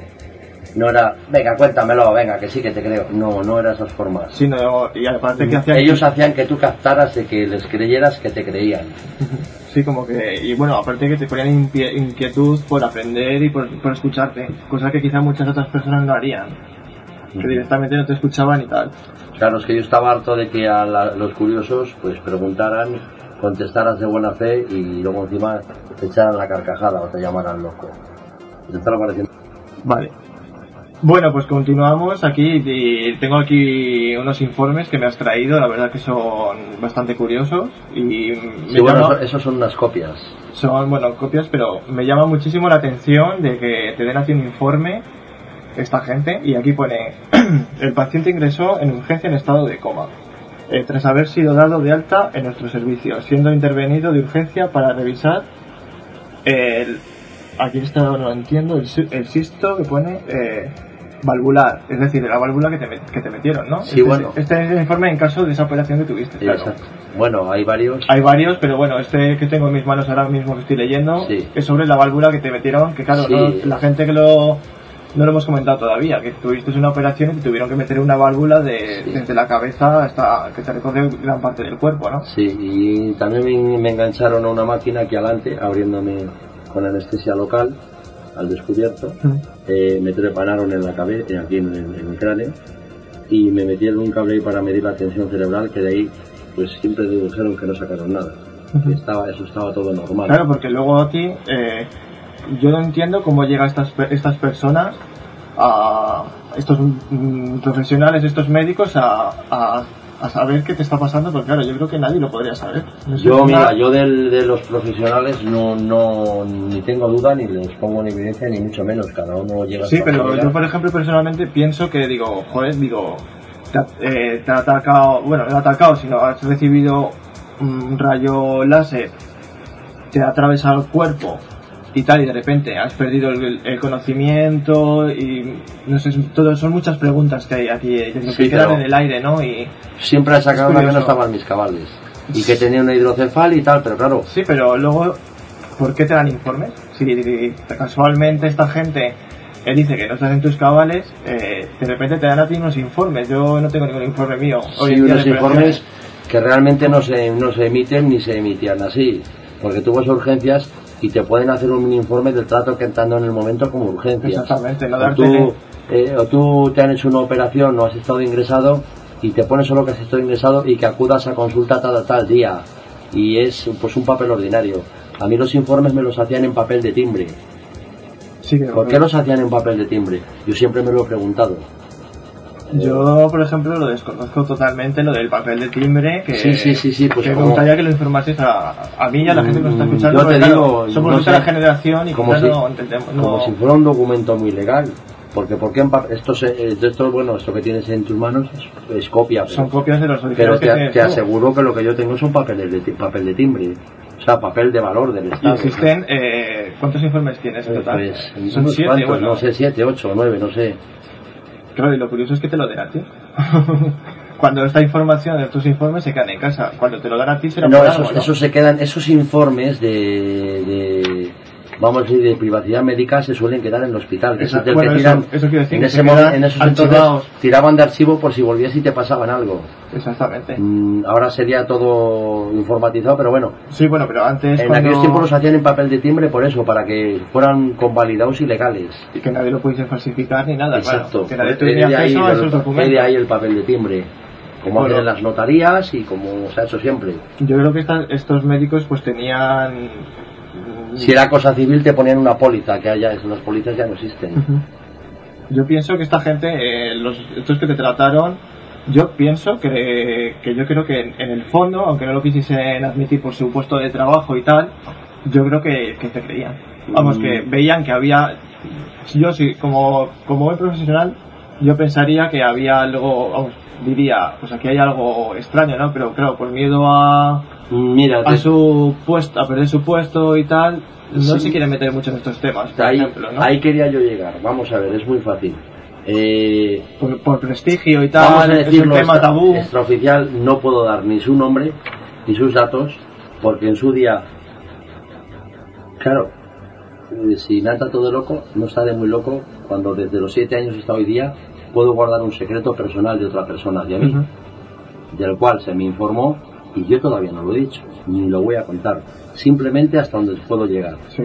Hubo una persona del equipo médico que extraoficialmente, no voy a decir si era hombre o mujer, Sí, sí, una entramos en persona, detalles lo ahí. en anonimato por su puesto de trabajo. Y yo se lo, la di mi, mi palabra, la, la, la- la prometí y a esa persona que no iba a decir nada, pero esa persona del equipo médico, del gran equipo que había, que por cierto muy bueno, era- O sea, grandes trataron profesionales. muy bien, muy profesional, Eh, yo vi que nunca me dejaron ni a sol ni a sombra, ya no sé si es por porque era un niño, por lo que estaba sucediendo, También porque era todo un poco...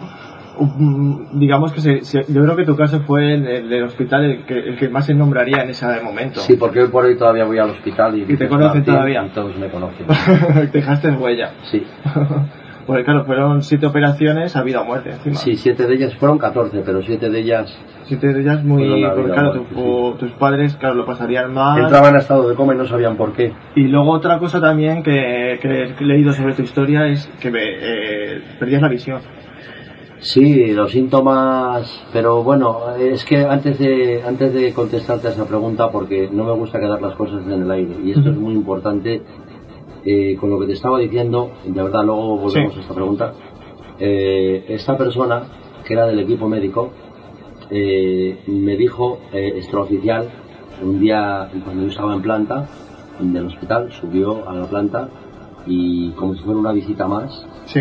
eh, y me dijo, mira, yo quiero hablar contigo, porque yo, yo te creo, eh, yo sé que te está sucediendo algo, Sí que ya fue- veía Yo soy que médico. Estaba pasada a tirar raro. soy neuróloga, tengo psiquiatría de no sé cuánto, bueno, me metió ahí un rollo de, Sí, que claro, tú eras un chaval joven. pero bueno, que me, me quiso decir que era psiquiatra, que tenía no sé cuántos cursos, que era neuróloga, que, o sea, estaba metida ahí hasta, hasta, hasta las orejas. Sí, que ya te veía que por su Dijo, pero, pero aparte, era la única que se atrevió a, hablar contigo. Pero yo de quiero de que me digas lo que te ha pasado y lo que has visto, porque además de que yo creo en ello, de verdad que no es mi intención engañarte, me dijo, y luego se a contar a mis compañeros, vas a pensar eso, Martín, me dijo, y como mm, no se me olvidará que me dijo, te veo un niño que entiendes lo que te dicen, una persona que entiende lo que te dicen, Sí, que está en sus y por eso te lo voy a decir, eso es, me dijo, te veo, es muy curioso porque me dijo, te veo que eres un niño y una persona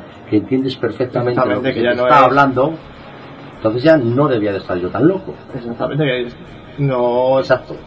no me dijo que no dijera nunca que me había hecho esa entrevista, o esa mini entrevista, porque si no se jugaba la carrera. Claro, yo creo que muchas, eh, los médicos a ocultas, yo creo que muchas veces se ponían a debatir tu caso y claro, nunca podían hacer públicamente, porque claro, estaba la prensa detrás de aquí, que estaba la- estábamos hablando de la época que estaba la prensa detrás de ti también. Claro, hombre, yo no llego a tanto, pero yo creo que cuando se saca una carrera y se es eh, cuando es abogado o juez o un médico, Ciertas Eh, cosas se las callan por... No, y ellos hacen, tengo entendido, Reuniones. ya no sé cómo se hace un juramento de que si es médico en caso de que aunque estés de paisano o estés donde estés Sí. tienes que por humanidad es decir soy médico y atender, eh, un abogado decir soy abogado y atender, un policía en, aunque no esté servicio, si la fuerza mayor lo manda, yo sé que eh, eso existe, Sí.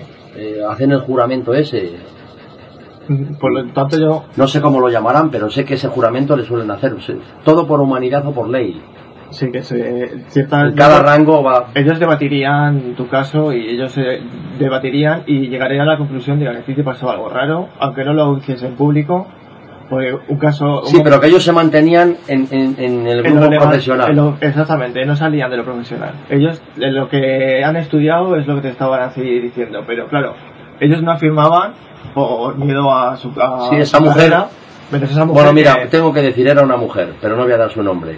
Era una mujer, bueno, una chica joven, entonces yo creo que ya había dejado la carrera de becaria, el puesto de becaria, acababa de integrarse y solo digo que era una mujer, ya no voy a decir Sí, más. mal, para porque se ha ido más. un, poco... Vale, sí, es igual, me, me da igual. Era Sí, pero mujer. bueno, hay muchas Eh, mujeres. exactamente, muchas mujeres en el mundo. Y, y me dijo que, que sí, que era un niño que lo entendía todo y que me iba a hablar eh, como me tenía que hablar, que ella se jugaba la carrera, se jugaba el puesto Es y que y me dio a entender, El puesto de... luego dijo que sabía que entendía todo, me dio a entender de que los demás estaban, los médicos estaban conmigo, Sí, como que... pero que no podían, Hablar. me, me Y, insistió... más, y más en aquella época. Eh, no se recuerdo exactamente con qué postura de palabras me lo dijo, pero que lo entendí. Ahora mismo no recuerdo exactamente. Pero una cosa así como que estos también saben que algo hay, porque Pero- no sabemos lo que decir. Exacto. Como Recuerdo que dijo, es que no sabemos cómo emitirlo. Así fue. Nos tenemos que, nos tenemos que mantener en, en- en la línea en la de... línea. En la línea que Y tiene de- esas palabras. de lo científico. Esto, Eh, pero claro, muchas veces la ciencia no puede comprender muchas cosas como ha sido el caso tuyo. Claro, si es que si, según dice la ciencia, hasta que no se, no se demuestre, no se puede, no sé cómo lo suelen decir. Sí, bueno, suelo decir así que que- hasta que no se demuestre no se puede afirmar, pero claro, hay muchas cosas que no se pueden demostrar, pero ahí están. Pero claro, una cosa es un trabajo y una carrera y un puesto que tengas que conservar, que yo así respeto, y otra cosa es que todos somos personas. Ya, y todos salimos luego a la calle como paisanos. Que luego se Entonces, comentan todas las cosas por la eh, calle. por decirlo así, es, yo creo que esta persona es la única que se atrevió a decirme que ella también era paisana. Que en la calle también era paisana. Pues sí, nosotros y que eh, también tenía vida, vida cotidiana. Y vida- Que los médicos no estaban todo el día en el hospital. Exactamente. No, que, do- creo que también en casa. Eh, se merece, yo creo que los respetos a esa señora porque es la única que tuvo el valor de acercarse y, y de hablar contigo. Sí, yo, bueno, yo sé que hoy por hoy si escucha esto, bueno, pues que sepa que me sigo en la, en la firmeza de que yo no relato sus, Sus datos sus personales. datos ni nada, además de que yo respeto total a todo el mundo, Eh, aparte ya de, de la falta que me hayan hecho a mí, que eso me lo paso, Pues sí. estoy ya culo de espanto, Son muchos años siempre ya. con el gusanito ese dentro y, y cosas que no se olvidan, Sí, pero bueno. cosas que quedan marcadas de la niñez porque claro, Las cosas tienen que ir cambiando, las cosas evolucionan, los tiempos evolucionan. llevabas mucho tiempo callado ya sin poder, sin hablar al público. Pues, bueno, he tenido varias entrevistas, he tenido, pero llegó un momento, un día en que, Te cansaste en que dije de, se acabó, de- que no, de todo, porque ¿no? De- aquí ha entrado mucho especulador, vamos a Gente que se así, ti. especulador, gente que ha venido haciendo unas intenciones y luego han sido otras. eh, gente que me ha prometido el oro y el moro. Y no hablo de dinero, me ha prometido cómo se iban a hacer las cosas, de que no iban a relatar ciertas cosas, de que lo iban a hacer así o así, se han hecho montajes. Me Sí. duele todavía que la sociedad haga críticas por esos montajes. Exactamente. Que bueno, que yo sé que eso entra dentro del juego, que medio mundo habla del otro medio, Sí, o viceversa. luego estos temas como son tan... Pero mira, ahí lo dejo. Yo solo sé que es, es lo que vi, Y punto. Lo que- vieron mis ojos en ese momento y, y, lo que yo vi, y lo que sufriste. lo que viví en mi persona y en mis carnes, no me lo va a quitar nadie. Y, y es que es lo que hay, que eso, eso que yo vi no era de aquí. Sí, Digo, no era de aquí entre comillas, no era de este sitio. de este, de este mundo de... Al principio de la entrevista yo insisto que yo sé perfectamente, y eh, bueno, sabía perfectamente en esos entonces lo que era un helicóptero, un avión. Sí, lo que Hombre, es pues faltaría más de que un niño de 7 años no No para lo que es un avión, un coche, una moto, un globo... Sí, a mí cuando me preguntaron, cuando me pasó eso, que nos hemos saltado un poquito ahí algún detallito que, eh, mm, voy a decir, aparecía los tres o cuatro días en la cama y con los primeros que, que tuve contacto, las primeras personas, pues fue con mi madre y con, con mi- con mis padres. Sí, bueno, también nos hemos saltado eso que es bastante interesante Sí, porque claro, me eh, dijeron, ¿qué te pasa? ¿Qué has visto? Porque nos cuenta esto, ¿qué te ha pasado? ¿Qué, ¿Quién te ha hecho algo? ¿Quién? O sea, esas preguntas que te pregunta un padre y una madre Sí. como preocupación Como porque no saben lo que está ocurriendo. Y yo recuerdo, pues, como si hubiera sido ayer, que he visto un coche volador. Claro, cuando sueltas eso, pues, la gente dice, bueno, viene un coche volador... sí, o- pero mis padres son... Claro, bueno, ¿Qué dices? A ver, explícamelo, ¿qué, qué es lo que has visto? que Pero ¿y qué tiene que ver un coche volador con lo que te estoy preguntando? Y yo, eh, sí, luego cuando recuperé la conciencia y con un dolor de cabeza muy grande, Claro, porque tuviste- no se me quitaban los dolores de cabeza, imposible. Eso, claro, lo conté sufriendo dentro de mí, porque eh, era- eso era, era fatal, era no se lo deseo a nadie. No era un dolor como cuando tienes un típico dolor de cabeza, a lo mejor en el día que no se te va, pero bueno, llega un momento en que tomas un, una aspirina, un, calmante y- un poquillo, y ¿no? cuando menos te lo cuando menos te lo piensas, pues ya no tienes el dolor de cabeza. Aunque así muy fuerte luego de repente se te va. Es que este dolor no se iba. Veía que Era la visión, la visión del ojo veía a la mitad, con el ojo derecho. Yo ahí te comprendo mucho porque tengo problemas con el ojo, con que me, me pongo mucho. Sí, pero a mí era, era como cuando claro, lo empiezas tienes a bajar que- una cortinilla. Yo, por Sí, ejemplo, como que hay algo que te. de la, de la pupila para abajo, como si tuvieses algo. miraba a mis padres y, y- y- y del pecho para abajo no les veía. Les veía del pecho para arriba, como si fuera el busto de una foto. No veía de cuerpo entero.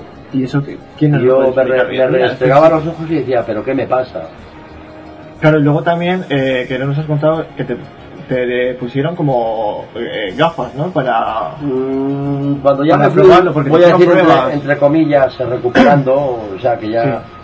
pues claro, me estaba pasando algo. Otro día me puse muy malo, me llevaron a una médica que había allí que pertenecía de ambulatorio, pero claro, aquel día no funcionaba el ambulatorio, eran otros tiempos, funcionaba a partir del lunes, las urgencias pues no, o sea, no estaba tan montado como ahora. Sí. Eh, entonces esa médica pues sabíamos dónde vivía y me llevaron, pues, vamos a decirlo así, en plan de particular. Y me estuvo atendiendo allí la médica, Y claro, con mareos. dices, no veo, y claro, lo, único que te pueden hacer es, bueno, pues pruébate con las. Eso- no, no, pero Dioptrías. eso, pero eso fue muy después. Pues, eh, un, cuéntame qué te ha pasado, porque claro, mi madre comentó, le comentó algo a la médica. Claro, mi, mi madre es de la misma edad que de la médica. Mi madre ya, por desgracia, pues ya no vive, pero bueno, en esos entonces, eh, la médica, pues, ¿qué le pasa? ¿Por qué está así? O que la tal y tal. Y mi madre, pues, eh, la debió de contar porque yo iba con la puerta cerrada donde me estaba atendiendo al pasillo o al hall donde estaban ellas Escuchaba la conversación. Claro, eh, uno puede ser un niño, pero, Pero ni ciego ni, ni, ni. Claro, eso es, que algo está pasando aquí. Yo quiero saber eh, qué están haciendo. Y la oí decir, eh, este niño hay que llevarle a un psiquiatra porque este niño no está en sus cabales. No sabía yo todavía ni lo que quería decir la palabra cabales. Cabales. Bueno, yo fui de, de Ya. deduje. deduciendo más o menos que claro, como que no estoy en sus cabales, como claro, que te estaban diciendo como que no estoy bien. Yo iba analizando, digo, bueno, ¿cuál es no estar en sus cabales? Sí, recuerdo que la pregunta a mi madre, ¿qué dice que no estoy en mis cabales, madre? Eh, que me está diciendo que no estás bien, que estás loco. Y yo la notaba a mi madre que se la ponía como un lágrima en el ojo cuando, cuando veía que al, su hijo, después de lo que estaba ocurriendo, que una madre veía que no era normal, ya no por el amor de madre, No que no que sabía lo que le estaba diciendo el hijo, lo, lo que algo le había ocurrido, aunque ella no lo hubiera visto, que no era normal y que la dijeran que tenía un hijo que estaba loco. Claro, como que Cuando estaba- hasta el día de antes de, antes de ayer, por ejemplo, por decir un, un día, Sí, eh, pues no, has sido una vida normal y corriente. yo era un niño normal, o sea, yo creo que uno no, no se le, no se Se acuesta vuelve- hoy y mañana se levanta loco. Es.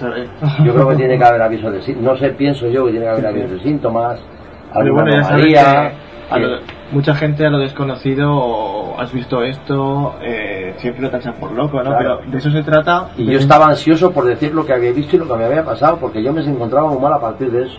De eso se trata la gente que, se, que censura este- estos temas, porque estos temas no se dan a la luz por culpa de esas cosas, ¿no? De, de, de, digamos, de, de desprestigiar. Bueno, pues mira, si no hay gente que lo da a la luz, yo lo he dado siempre, y se me ha preguntado, bueno, siempre que se me ha preguntado, Sí, no, yo me- en yo me- ciertas ocasiones. Yo me refiero a la gente que no lo da a la luz, eh, a los altos gobiernos, altos cargos, ¿sabes? Sí, Eh, bueno.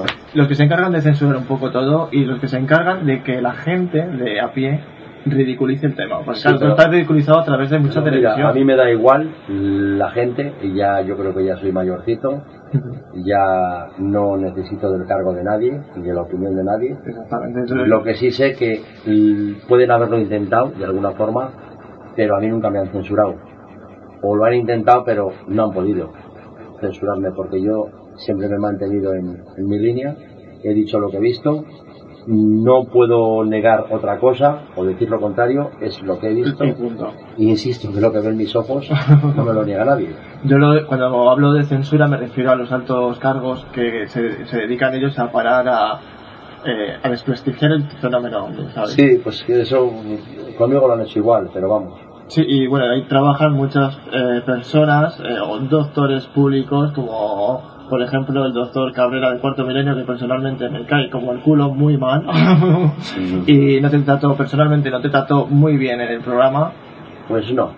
y Hombre, fue más. ciertas El trato fue más a las escondidillas. Porque casi casi que a la cara como que... como que le daba Porque si es un médico lo que tiene que hablar es a la cara. Exactamente, que tiene que dar el informe. Entonces, si en su día no me hablaron a mí a la cara los profesionales que me estaban tratando, que no dudo de su profesionalidad, insisto, me trataron muy bien, también lo tengo que decir, Sí, que sí. pero bueno, con esa ingenuidad. Bueno, pues como Pues lo que captan los niños, yo fui un niño entonces y lo captaba igual. Por eso si que ahora un niño, cuando se le está haciendo mal o se le está ocultando algo, lo captan. lo captan El que ha perfectamente. sido niño y si y tiene algún recuerdo de que le hayan ocultado algo, lo tiene que saber. Sí. Entonces yo recuerdo que era Pues un niño y esas lo personas para mí personalmente son los que trabajan en, en desacreditar muchos testimonios y intentar ver hacer a la gente otras cosas. Bueno, pero es que yo no quiero, a mí no me pueden hacer creer un- Sí, no, no una sino cosa que no es. A la gente de, tú cuentas tu caso, luego están ellos que se tratan de, digamos, de, de hacer daño al, al, Al la- prójimo o a la versión que estás contando, para intentar eh, confundir a las personas. Bueno, pero lo- los hay muchos. Sí, sí, no, no tengo Desgraciadamente duda la de ello, pero bueno, ya por eso también he pasado yo mucho. Me han intentado desprestigiar a la cara. Insultos no, pero bueno, son cosas que hay veces que duelen más que un insulto. Sí. Cuando estás diciendo las cosas y te están ignorando, o están mirando para otro lado no te quieren ver. Oye, que estoy aquí, que me pasa esto, y, y que. Y luego esas mismas personas se preocupen por otras cosas que no se tienen que preocupar. que son menos, eh, digamos que menos de interés. O sea que es que aquí solo en, esta sociedad se tiene que ver lo, no sé, el cotilleo, el- Eh, sí, lo que, que el hará, barbujeo, dejará- eso es, cierto. El que harán, que dejarán de hacer, que hace el otro, que no porque sé esto qué. a mí como morbo pues no. Yo creo que esto debería de ser más sensibilizado. Sí, sí porque lo- muchos medios Sé lo que hay mucha como gente, sé que hay mucha gente y muchas personas, Muchísimas. cada día más, que se lo toman más en serio. Pues hombre, yo creo que las personas también estamos cambiando. Hay Sí, yo creo que también son tiempos de cambio y, y yo, de bueno, mentalidad, personalmente he visto que cada vez hay más gente en estos temas sí. y Es- más gente que se atreve Hay más gente, ¿eh? es la mínima, pero cada vez hay más. Sí, sí, cada vez hay más. Y que yo, eh, hasta, el- hasta mi último día de vida, cada vez que se me pregunte, claro, de- lo depende quién, porque claro, he pasado por lo mío. Normal, porque Y eso te hace aprender. has estado en Cuarto Milenio, has estado en radios, Sí. eh, y todo por voluntad. Sí, a la vez que he recibido ánimos, pero ánimos que bueno, yo agradecido. Sí, mm, ánimos me refiero que quiero yo entender que ha sido para contarlo y de que ánimos de que he salido de lo que he salido y de que ahí estoy, sí, la gente te, te sigue animando a que sigas viviendo y que, Y a- que- y y que a no lo dejes, de, que no lo olvides, sí, yo entiendo por ahí. Pero también he recibido las críticas. Claro, las críticas duelen Las daño. críticas duelen y hoy por hoy, pues uno es más maduro y las críticas las sabes aceptar de otra manera, pero uno es persona y tiene sus sentimientos Exactamente. y, Y las críticas siguen estando ahí. las críticas siguen estando ahí. Y bueno, muchos comentarios de vídeos de gente de esta de internet que lo único que hace es comentar Claro, mira. vídeo y Para mí, sobre las críticas, Anchas Castilla. Ya, ya me he acostumbrado. Mira, Sí, es verdad. Anchas Castilla.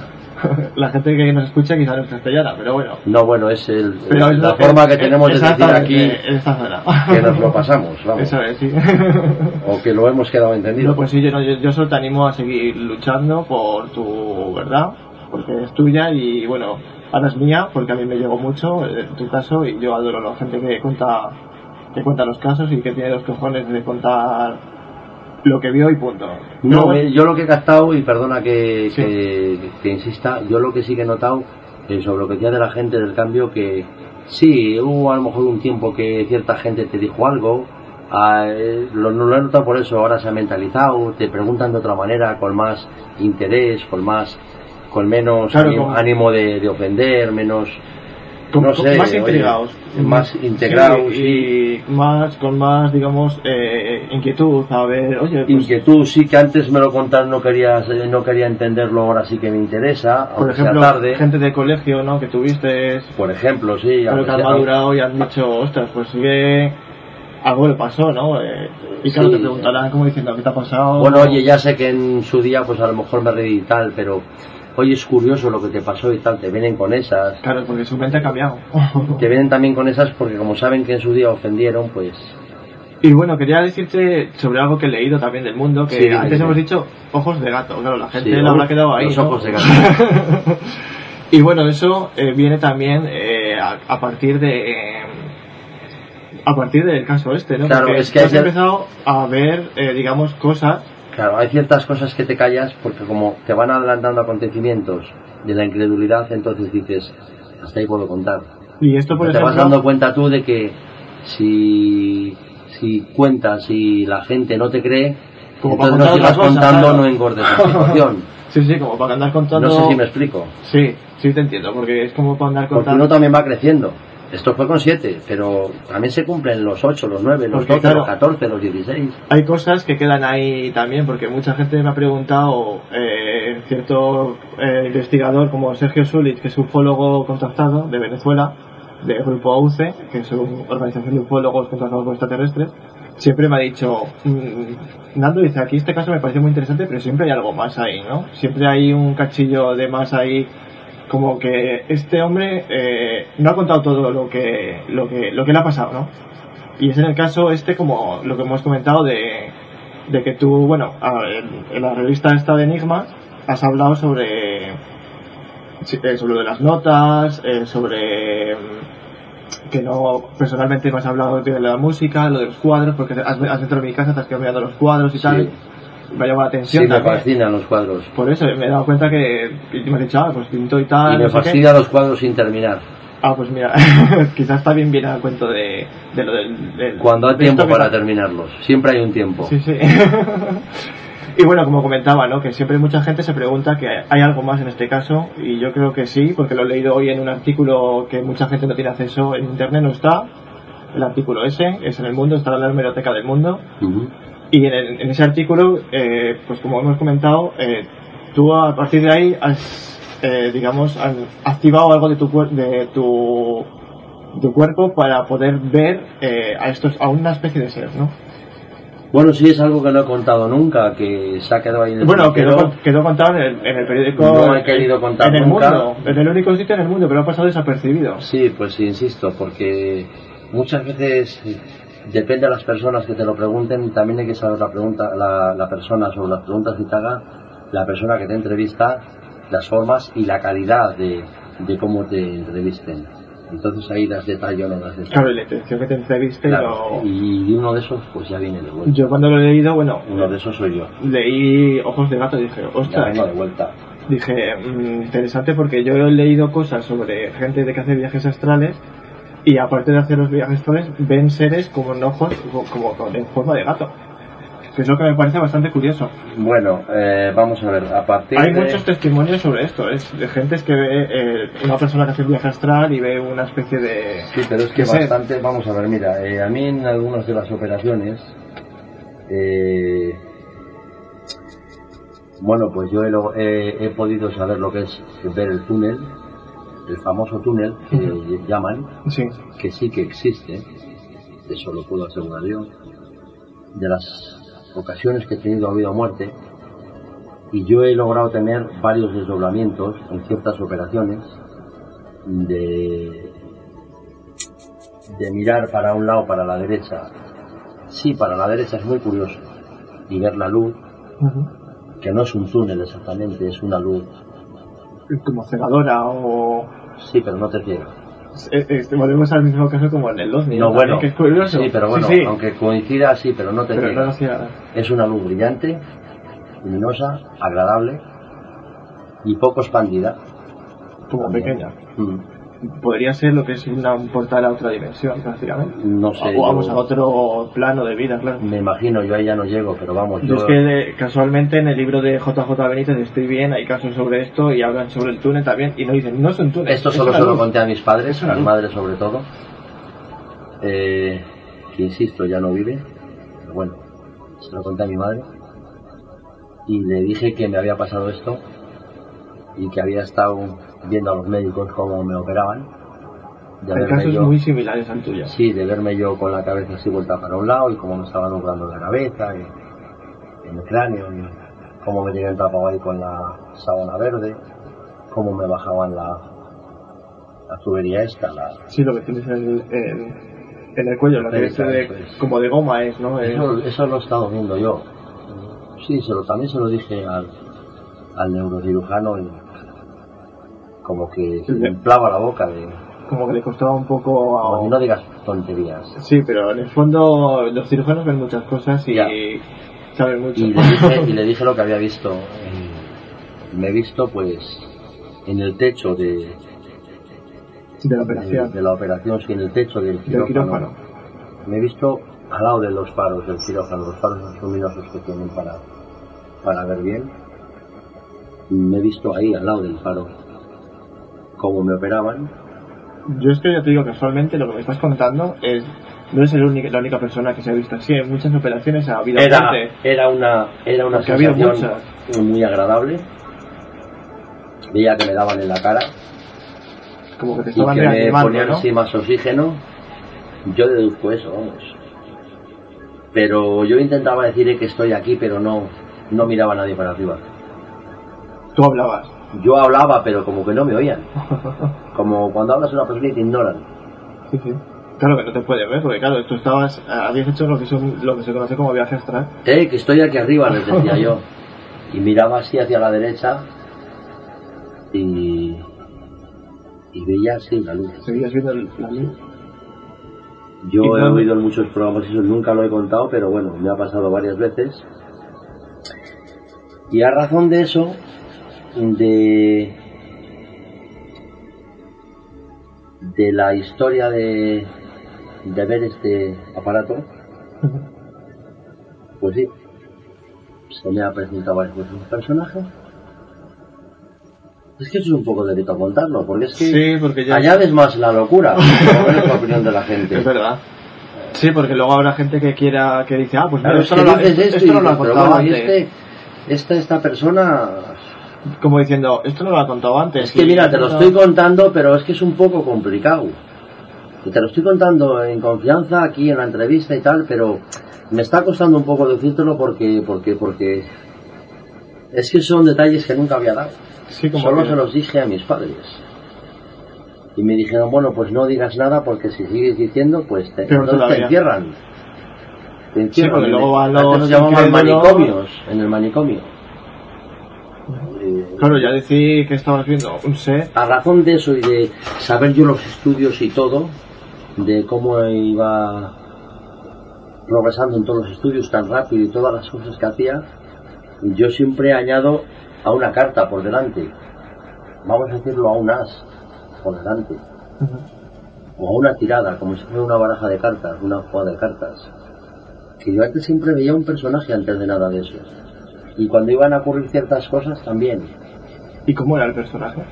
Es que eso es lo que más me ha costado siempre decir. Era un personaje, un- una persona, no voy a decir un tío ni una tía, era Sino con forma, un personaje forma de persona, ¿no? alto, de más de dos metros, eh, sin pies, flotando, Pero ta- de casualidad es que, es que he escuchado casos similares. pero a ras de suelo, Sí, sin sí. pies, Hay un montón de gente que, que los ve como que flotan, como que, con una túnica, como que no son de esta dimensión. por eso no sin manos, como cuando ves un, un cofrade de Semana Santa que Sí. no se le ven ni los pies ni, ni, ni las manos. Pero por el- este el a que- suelo. Sí, Y lo ves despierto, ¿no? sí. De repente estás, por ejemplo, estás aquí conmigo y Sí, pero vamos, Ah, yo bueno. es que, insisto, yo es que no, Y- to- y no tomo drogas ni tomo nada, yo no, no bebo alcohol, no, nada. Yo me considero una persona sana. Y De, bueno, de, por ello puedes verlo. sí, sí, personalmente te conozco llevamos muchas horas hoy hablando, debatiendo y tal, y contándonos nuestras vidas y todo. Y yo te creo perfectamente, y la gente que nos esté escuchando, que quien quiera creer que crea y que Yo no sí haya una- ellos, una es persona suyo. No bebo alcohol, no he tomado nunca drogas, no las tomo, no... Y encima eres una persona muy conocida en el pueblo. Vamos, Y bueno, la gente que me conoce sabe perfectamente que soy una persona sana. Y que sigo siendo una persona sana, voy a decirlo así. O sea, que no he tenido mi época de juventud, de pubertad, de adolescencia. todos, claro. Sí, bueno, me he tenido mis fiestas, me lo he pasado bien, pues como todo el mundo, lo poco que he podido, exacto. porque parte de ella pues me la he perdido. A lo mejor luego la he tenido que vivir muy rápido y tal. Claro, Mm. porque luego parte de la juventud. De lo que he vivido no me arrepiento, y, pero yo soy un tío sano y yo sé que es lo que veo. pues, Y, y punto, y tú sí. No, y aparte como tú hay más gente, y es que eh, casos como el tuyo de ver una persona que y solo, solo se aparece cuando va a ocurrir algo, o cuando, Y esto desde, o cuando tengo que hacer algo. desde hace cuánto que lo ves, a ese, ese- Pues desde hace bastantes años. muchos años. Sí, pero claro, esto Claro, lo has tenido le siempre dices soy a un compañero de trabajo, o le que- dices soy que a cualquiera, Claro, que ves al... y van a, y van a pensar, te pero toma ¿lo por lo, claro, te toma un po- lo, lo más normal de una Es persona. que no sé, pienso que me puede costar, hasta ahora pienso como pensaba esa becaria. Esa Que te que puede costar hasta el puesto de me trabajo. puede costar hasta el puesto de trabajo. O que en el reconocimiento médico me, me Te- adapten como que estoy Sí, sí, pirado. como...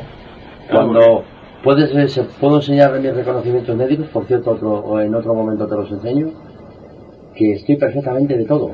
Claro, es que una cosa no quitaba a otra. Claro, digo. corazón, o sea, es que estoy perfecto de, reflejos, de, de vista, de neurología. Bueno, hombre, tengo mis mm, dioptrías como cualquiera, pues los años no perdonan y tal, pero eso es de lógico, eso es dicho por los médicos, que a medida que vas cumpliendo más de edad, pues La, la la vista, vista siempre cansada para leer, bueno, eso yo creo que le ocurre, A todos- si no son los la 40, a los 41, a los 45, a los 39, Sí, a vamos. de los 40 lo creo. Entre esas edades empieza Sí. lo que es el astigmatismo, Sí. que creo que nacemos con él también.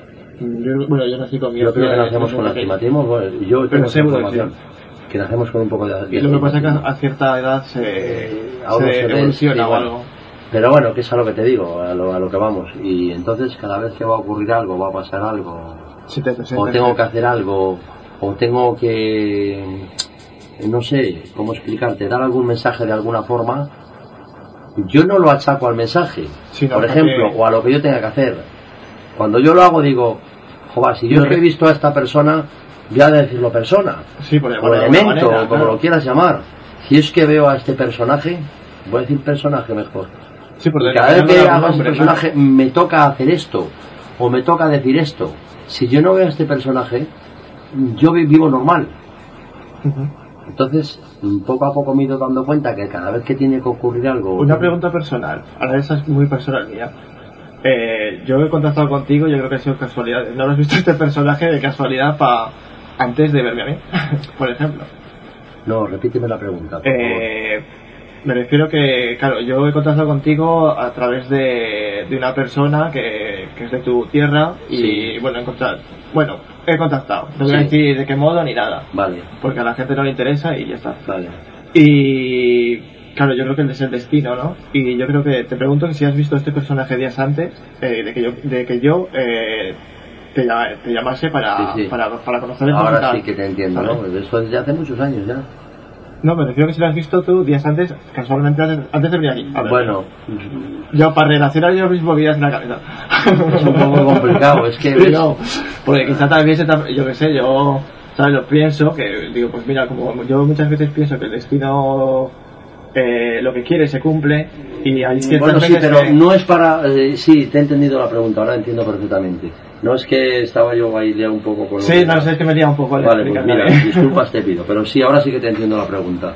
Vamos a ver. Como decirte, porque claro, hace mucho que no damos una entrevista, por Claro, ejemplo, no, y yo pero- he venido aquí como una Sí, vamos a decir, se podría decir que sí, pero no exactamente así. Mira, por ejemplo, eh, yo he comentado muchas veces a mi mujer, a mi esposa, o a mis hijos, mm, a mis hijos a los mayores, eh, cuando te preguntan, porque hay cosas que dicen que ven raras en mí. Sí. Claro, ellos lo ven raro porque no lo ven normal. Claro, es que lo que no... Pero lo veo fascinante. No es que no lo vean normal como persona que esté mal. Sí, lo veo lo veo. fascinante. decir, papá, ¿por qué haces esto? ¿por qué no me cuentas por qué lo haces o por qué sabes esto? Y digo, porque yo les tengo que contestar, porque yo sé hasta dónde me llego, yo me conozco por dentro y al que tengo que conocer, al que tengo que ver. Sí. Y me preguntan, ¿a quién tienes que ver? Digo, me tengo que ver a mí mismo, les digo. No sé si me explico. Eh, cuando dices a mí mismo es por tu inquietud o... Exacto.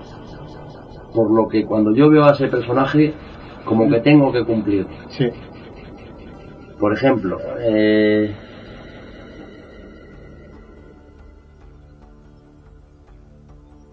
se podría decir que yo he visto este personaje para la muerte de dos familiares. Ah, sí, como acontecimiento de... Sí, que- efectivamente.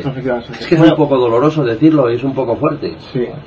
Se podría decir Pues que cada vez que, claro, cada vez que, lo veas... se podría decir, miedo. pero ha dado igual el sitio Pero que claro, ¿son solo para catástrofes o para cosas buenas? No, Solo- ahí es donde quiero ¿no? llegar. Ha dado igual el sitio donde estuviera, porque he vivido en varios sitios. Y lo he visto igual. Siempre, claro, es que eso no quita una cosa para otra. Es eh. que eso es lo más curioso. Yo creo que ti- te, tienes Porque no le veo en Tordesillas solo. sino en Si he vivido en. Valladolid, le he visto en Valladolid. Y hasta que se lo quise contar a mi esposa, la tuve que preparar. Claro, porque ¿cómo le cuentas eso a una persona que, Me bueno, pues claro, una y- esposa, por muy pocas que le queden, cosas que le queden de conocer de ti, porque siempre hay facetas que no se conocen y tal. Lo que nos esperaba Pues era quedan ahí. Y a ella sospechaba, decía, ¿a ti te pasa algo? A veces que me decía, es que pareces un, pareces un cenizo, o es que pareces un adivino, o es que pareces un gafe. A mí me lo ha dicho mucha gente. O tío, ¿tú qué pasa? ¿Por qué no me dices los números de la primitiva? A mí hay gente que me ha contestado así. Pues Sí, ahora mismo mí- acontecimientos, no sé, ahora mismo en la entrevista esta, pues no se me ocurren. A lo mejor di que era cuarto de hora cuando eh, hayamos cerrado la entrevista, de, pues mira, esto es lo que se me ha olvidado decirle. Y te lo contaría después. eh. Sí, ya personal. Pero de- yo he podido, micrófono. yo he podido ver a este personaje, insisto, voy a llamarle personaje, Sí, porque no, ¿cómo te- Bueno, para mí... porque su nombre no me lo ha dicho. Es que no habla. Solo se te presenta TV. Solo se con- presenta Con, esa forma de... Y va a ocurrir algo, o bueno o malo. Con la vestimenta que hemos dicho que es una Sí, túnica. Una túnica oscura, un cinturón, ¿Cómo se como con un medallón. No es un cinturón, es como con un medallón. Tipo monje. Sí, y tiene la cabeza muy alargada, de color grisácea, blanquecino tirando a grisácea. Y ojos o... Y ojos, ojos así de gato como así hacia arriba y hacia abajo. Eh, la nariz apenas se le nota. Y boca, pues como que tampoco tiene. Tiene solo un anagrama la, de la boca. la capucha o algo. No, no, no, no, no, no. Ah, no, aire libre. Solo la, aire libre, solo. la túnica. Y no tiene orejas. Curioso. Yo te digo que es que me estoy acordando mucho ahora mismo de Sergio Suri, que es el con, con la persona que conocí información sobre est- est- estos seres. Pero claro, yo tampoco lo he contado nunca, porque como tampoco sé si esto tiene que ver a razón de lo que me ocurrió. Pero es que esa razón de lo que me ocurrió, Claro, porque yo lo he ido experimentando después. Pues sí, porque si antes no te Bueno, pasaba, experimentando, no, presenciando. viéndolo. Perfectamente viéndolo. Y tú, mira, yo lo, eh, si, lo, si lo relacionamos con el... Con, con- Porque ahora yo sé, es- yo sé diferenciar de que te estoy viendo a ti ahora mismo, de que estamos hablando. Pero también sé diferenciar que, insisto, yo no tomo drogas, ni me Claro. nada, ni me meto nada. Pero yo lo veo.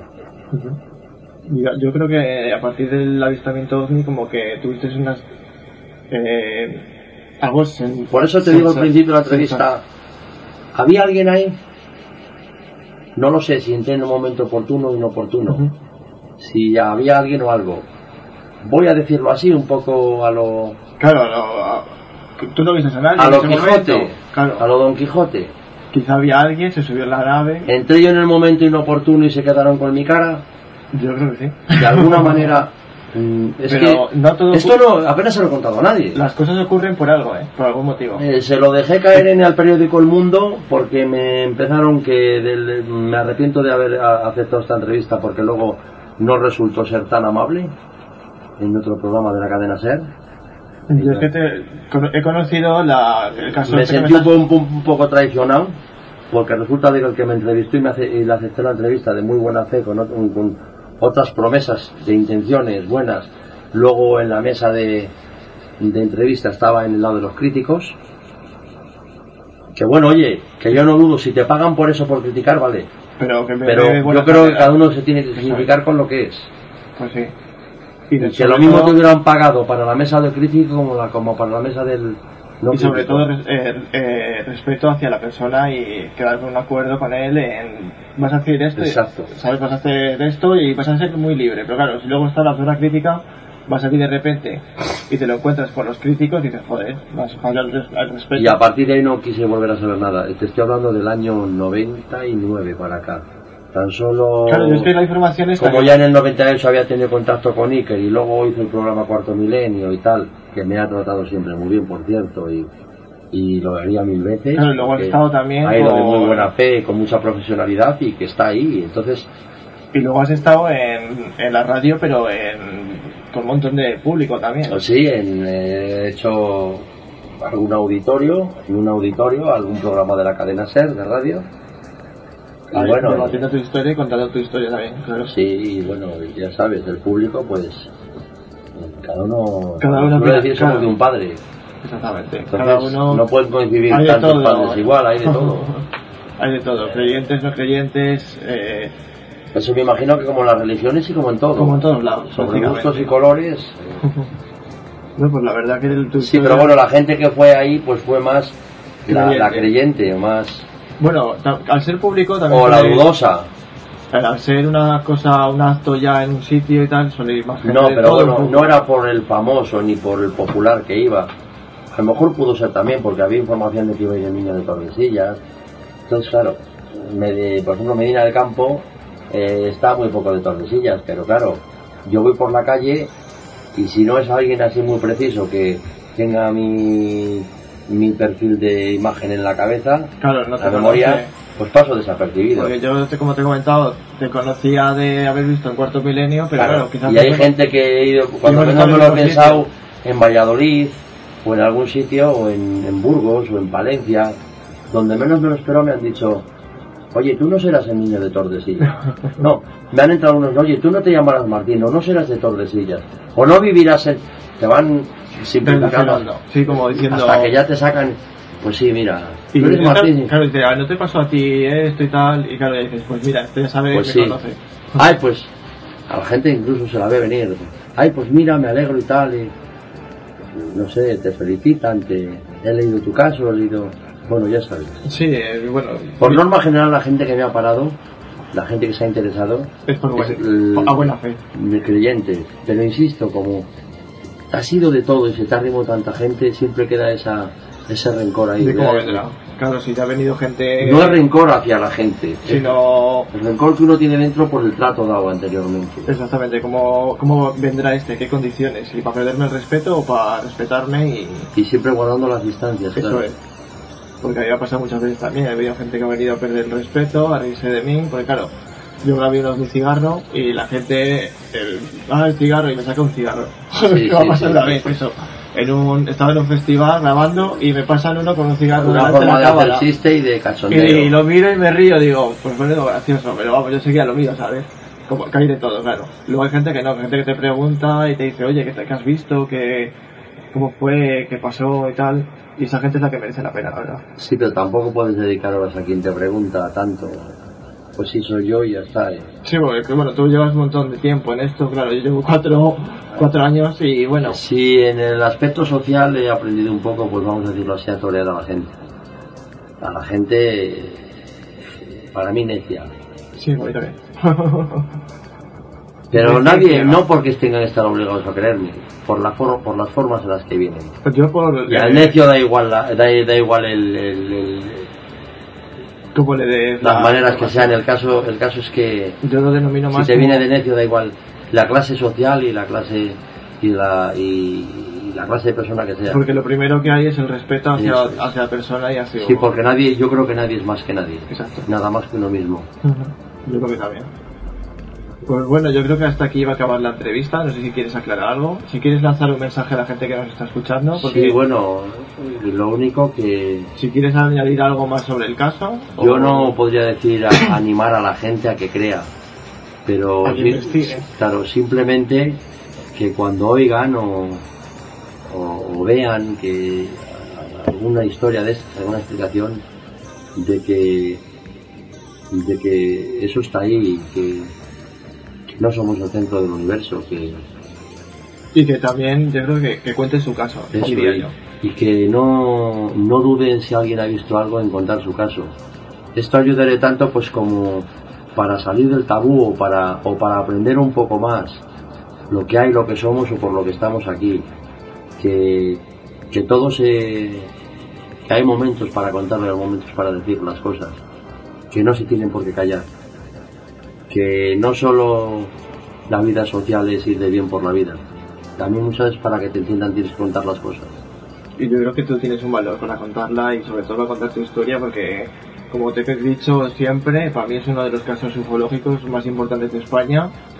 Eres uno de los testimonios con más valor de poder hablar y de seguir hablando tras muchos años del caso, porque estamos hablando del año 77 y para mí ha sido un honor. ¿no? Y- Sí, mira, la historia está, está escrita ahí en muchos sitios. Por eso Pero el también caso es que está escrita. Y el único que y tendría... pasará a la historia esta Sí. historia. Por supuesto, algún día harán una película. eh, está escrita. Si hay alguien que tenga la culpa de que esté escrito, soy yo. Pero no me importaría tener mil veces la culpa. Yo creo que lo, ha sido lo más sincero posible al decir eso. Pues es lo que hay, que la gente no, no olvide, no intente tapar ahí, porque a la corta o a la larga las La cosas se van a saber, los tapujos se saben y que cuanto antes se diga mejor. Yo creo que esto ya no se puede ocultar más. eh, Que todo- las confesiones no solo se puedan hacer en un sitio, se pueden hacer de mil formas. Y, y como hemos dicho, siempre con el respeto. Eso es. Exactamente, que es lo más importante. Eso ante todo, respeto. Re- Respeto y, y por ejemplo, sinceridad, como es tu caso.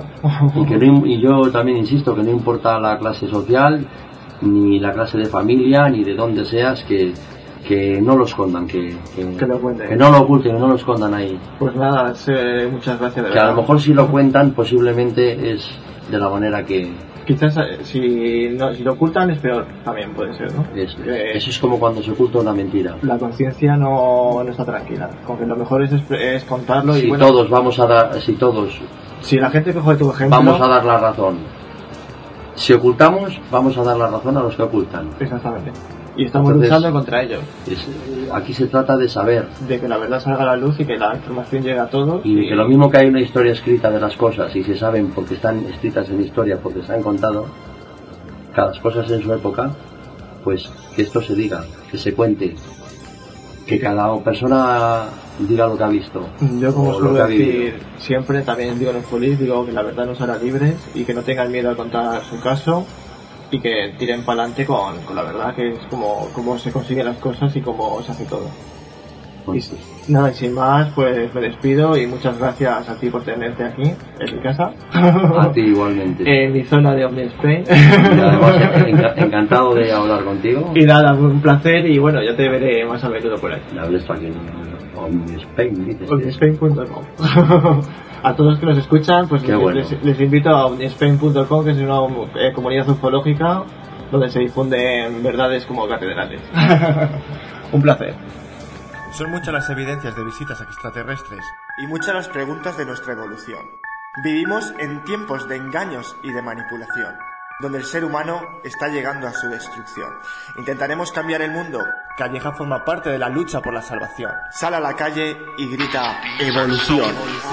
La información es como la comida, según qué información y por quienes no es de la misma manera digerida. Hay posesiones y sacrificios en rituales, pero tengo claro que somos inmortales. Luz y Fuego 2, soy uno de los despiertos. Tanto si piensas que puedes como si piensas que no puedes, estás en lo cierto. Fue una de las frases de Henry Ford. Muchos no investigan y no luchan, quieren confort. Veo vídeos en internet y me encanta leer.